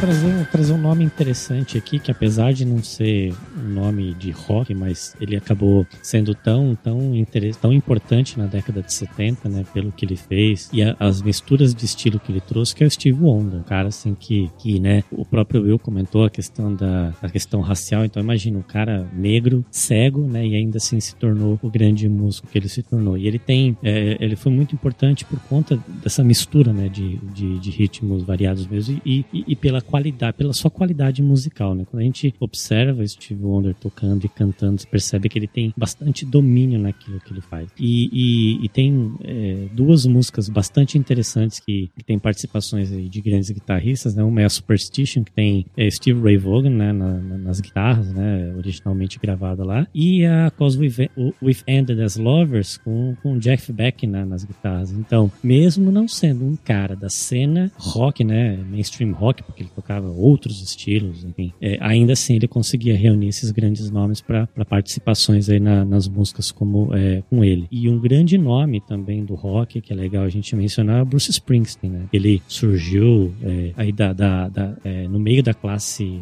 trabalhadora, né, de Blue Collar, né, nos Estados Unidos. é, de, de New Jersey. E, e, e mesmo ele, ele sendo aquele cara assim que, que, o que né, aqui no Brasil, em Minas, a gente chama de comer pelas beiradas, né? Ele acabou se tornando um cara muito importante para a cena do rock and roll norte-americano, né? Tanto que ele é conhecido como The Boss lá, porque o cara, assim, realmente ele tem, ele tem é, músicas muito interessantes e, e ele, e ele tem uma importância muito grande, né, na, na cena do rock norte-americano. Um nome que, que acho que faltou a gente mencionar e que e precisa de uma menção honrosa aqui, como a gente falou hoje, tanto de anos 70 também, é o Motorhead, né? Com o Leme e tudo mais. Opa! Porque eu, eu acho que o Motorhead ele é, foi uma, é uma banda muito clássica é, e é uma banda muito difícil de a gente categorizar. É o ACDC do metal. É. É, eu, eu acho que é isso. É uma banda que é, é muito complicada de, de ca- categorizar e justamente por isso talvez ela sintetize muito é, esse espírito dos anos 70, né? É, o Leme, eu, assim, eu já ouvi essa história, mas carece de fontes, então não sei se essa é verdade, mas eu já ouvi uma história de que o Leme foi, ele inclusive ele foi- chegou a ser road do, do Jimi Hendrix no final dos anos 70, dos anos 60. E é isso, basicamente o Leme era baixista, juntou com um baterista e um guitarrista tal, e ele fazia um som que é isso, muita em, em vários momentos ele se aproximava do, do heavy metal, mas em vários momentos também o, o, o,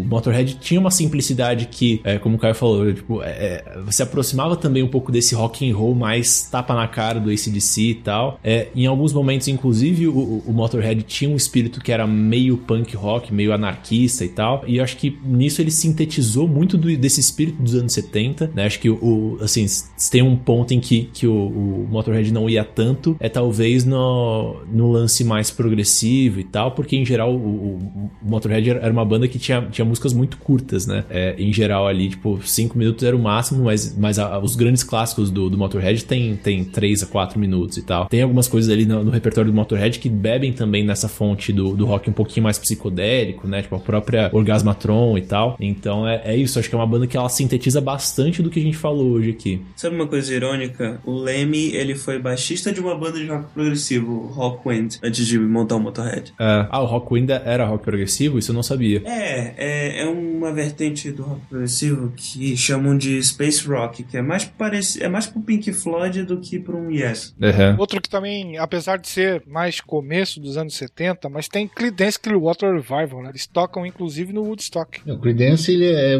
muito característico do que a gente chama de Southern Rock, né? O rock do sul americano, aquele rock com uma raiz country e gospel muito grande, que tem o Creedence e tem o Lynyrd Skinner que eu já citei, que são os dois grandes expoentes. O Lynyrd Skinner, inclusive, uma história muito é, engraçada que o nome da banda veio de um professor de educação física que um dos integrantes teve que era muito ruim, que era Leonard Skinner. E eles não gostavam do cara e acabaram fazendo esse pastiche. E existe também, carece de fontes, como o Victor falou, mas existe a história que o diretor Skinner dos Simpsons também é, é uma maneira de fazer troça em cima do, do professor Leonard Skinner. Coitado do professor, né?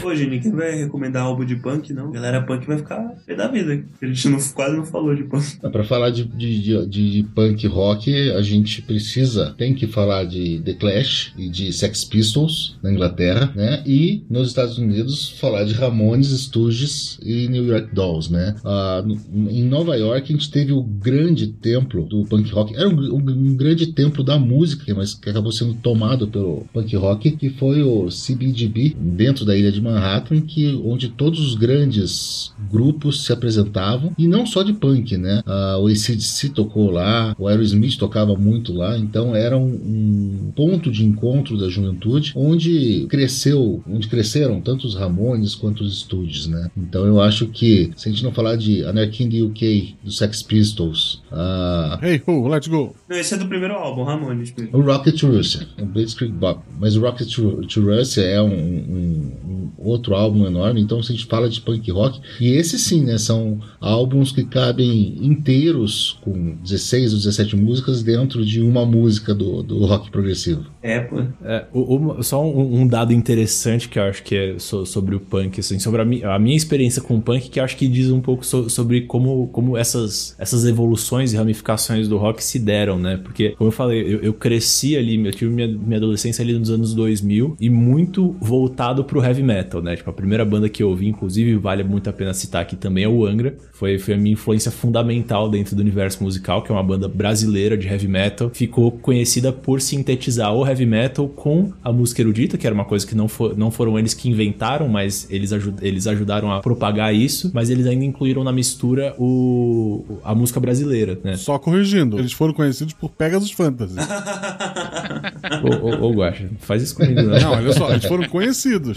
Que as pessoas realmente entendam, conheçam eles por isso e aquilo. Ok, eles são conhecidos nacional, mundialmente no Brasil por Pegasus Fantasy. Sacanagem com a Mas, mas enfim, só, só- E é isso. Então, o, o Angra é, fa- fazia parte de, de uma vertente do rock. Ele já, o Angra já é do, do início dos anos 90, né? Mas já, já pegou ali o, o rock. É, é, passando pelos anos 80, em que teve to- toda a questão da- dessa revolução virtuosística e tal, e aí eles seguiram nos anos 90 e 2000, desenvolvendo um rock bastante, um heavy metal, né, bastante intelectualizado já. E eu cresci nesse meio, né, ouvindo muito Angra e bandas que cercavam esse universo do Angra. E eu lembro que pra mim, pros meus amigos, era impensável a gente gostar de punk ou ir em show de punk ou comprar um disco de uma banda punk, assim. E, e por isso, assim, óbvio, hoje em dia eu não tenho mais essa cabeça, mas é, em, em função disso eu não desenvolvi muita proximidade, muito conhecimento com o punk. E você vê, como é, são coisas que 20 anos atrás, 20 anos antes do período em que eu comecei a me interessar, eram coisas que estavam mais ou menos ali se destacando de um, de um mesmo, né, de um mesmo ponto nevrálgico ali, e 20 anos depois já eram coisas que absolutamente não se conversavam de forma alguma, né? Então acho que é, é, é mais um dado pra gente ver como, como a, a história vai se evoluindo e vai criando coisas, a partir de uma mesma matéria-prima, vai criando coisas que se, se diferem completamente entre si, né? E talvez como uma maneira de a gente começar a criar uma ponte para um possível terceiro episódio é, é mostrar como o punk também foi evoluindo aos poucos para o que a gente começou a chamar de new wave, né? Um E termo que veio do também. cinema, e o pós-punk, né? Mas um termo que veio do cinema, né? Do, do- da novela vague francesa, É daí que veio mesmo? é, exatamente. É da novela Vague, da New Wave. É, e, e eram artistas que eram punk, mas eles derivavam um pouquinho mais pro pop.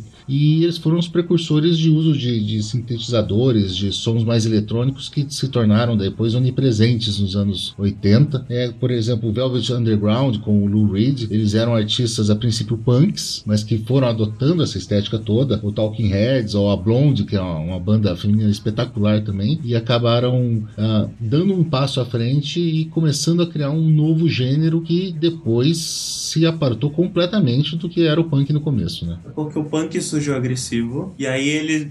Aí nos anos 80 ele foi pra três caminhos. Ficou alegre, virou new wave. Ficou meio deprê, virou pós-punk. E ficou mais agressivo ainda, virou o hardcore. É, e, mas tem uma coisa interessante, que o punk, é, na sua característica original, com aquela agressividade é, e, e com o intuito de protestos, chegou de uma cena muito forte aqui no Brasil nos anos 80, né? Final dos anos 70, anos 80. Anos 80 foi o ano forte do punk no Brasil, né? A grande a maioria das bandas de rock nacional é, dos anos 80 bebem muito nessa, nessa fonte de, de protestos, crítica, né? Crítica do, né? Criticando o, o status, né? Governos, etc. Tal. Era, um- era muito comum a gente, toda vez que falavam de, de manifestações que aconteciam lá nos anos 80, sempre tinha é, música punk, né? No, é, nacional para representar essas manifestações, mas isso daí ele veio com uma década de atraso em relação ao movimento que aconteceu lá fora, né? E aí sim a gente já começa a falar do, de um início de um possível terceiro episódio sobre a história do rock. Não vamos queimar a pauta aí, não, é só vamos dizer que isso que o Marcel falou, a gente teve uma banda punk no final dos anos 70, começo dos 80, aqui no Brasil, chamada Aborto Elétrico. E ela derivou para coisas que vocês vão conhecer se vocês quiserem ouvir a terceira parte. Exatamente. Bom, vocês mesmos já estão finalizando aí o episódio. Eu fico muito triste que o Vitor, ele lembrou muito bem do Angra. Eu lembro que era uma banda muito tocada na minha adolescência também. Vários amigos meus gostavam. É, chamavam de metal melódico. Metal né? melódico. Opa. né? Lembro bem. E tinham. As letras eram bem maneiras, eram letras bem de RPG, né? Aquela coisa, Sim. né? De, do grande herói conquistando alguma coisa. Ou algum evento histórico, assim, também, né? Muita coisa de menção a vikings. Não sei por que tem esse apelo tão grande com vikings, mas enfim. Meu, meu irmão era cabeludo por conta do, do Angra. Tocava guitarra e era cabeludo. Olha só. Então. é, Mas o Vitor, apesar da boa lembrança, não mencionou, na verdade, a melhor banda de metal brasileira dos anos 2000, que todo mundo sabe que é Massacration.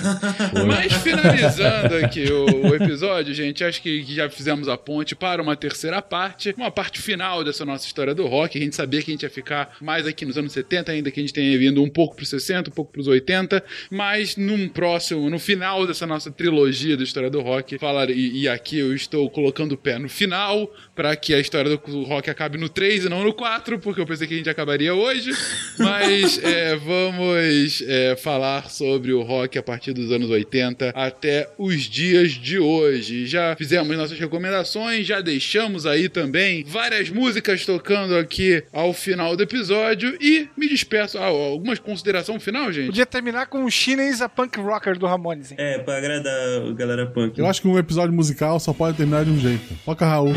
O diabo é pai do rock. O diabo é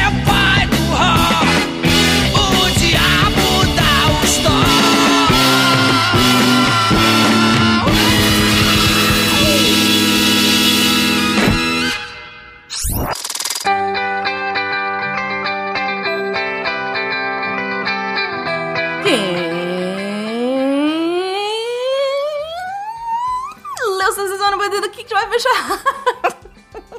Eu li! Que ótimo, Nimi! O que, que você achou? Tá sim, uma semana muito boa, de tipo Girl Power! é isso, gente. A gente tem uma semana linda, linda, incrível. Vocês não têm noção. Eu diria que é uma das melhores semanas do ano. Eu falo isso toda semana. Mas olha só, segunda-feira tem texto de física com a Gabriela Uribe. Ela é, ela é incrível, incrível, incrível. Eu sou muito fã da Gabriela já. Ela escreveu Moto Contínuos, selo é uma cilada bino da termodinâmica.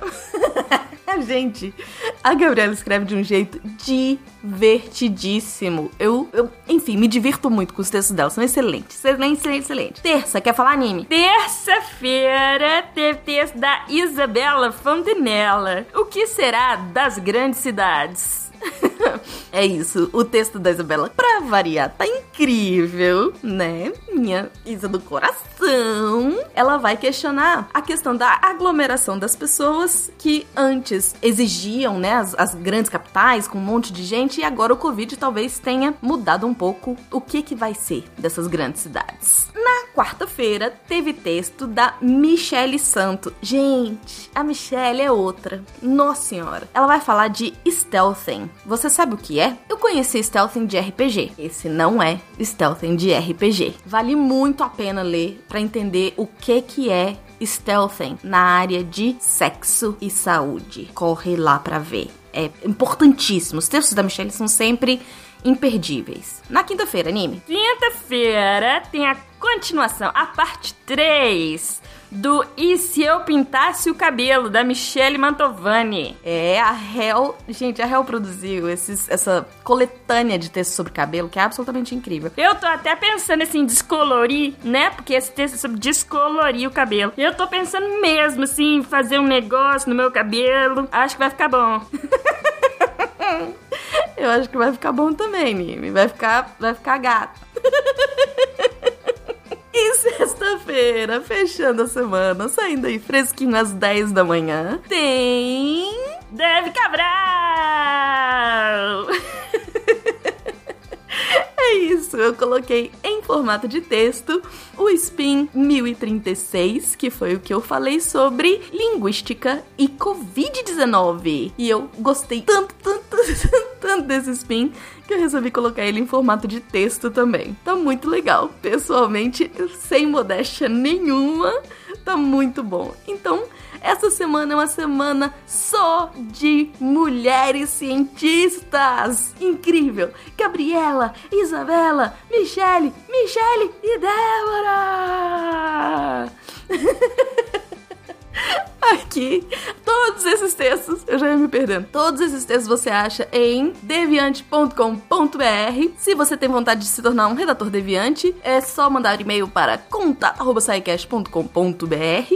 E aqui é a Deb Cabral, editora do portal Apagando a Luz da Torre Deviante. E anime! Se a ciência não for divertida, tem alguma coisa errada. Tem que ser divertida. A coisa mais divertida que tem é a ciência.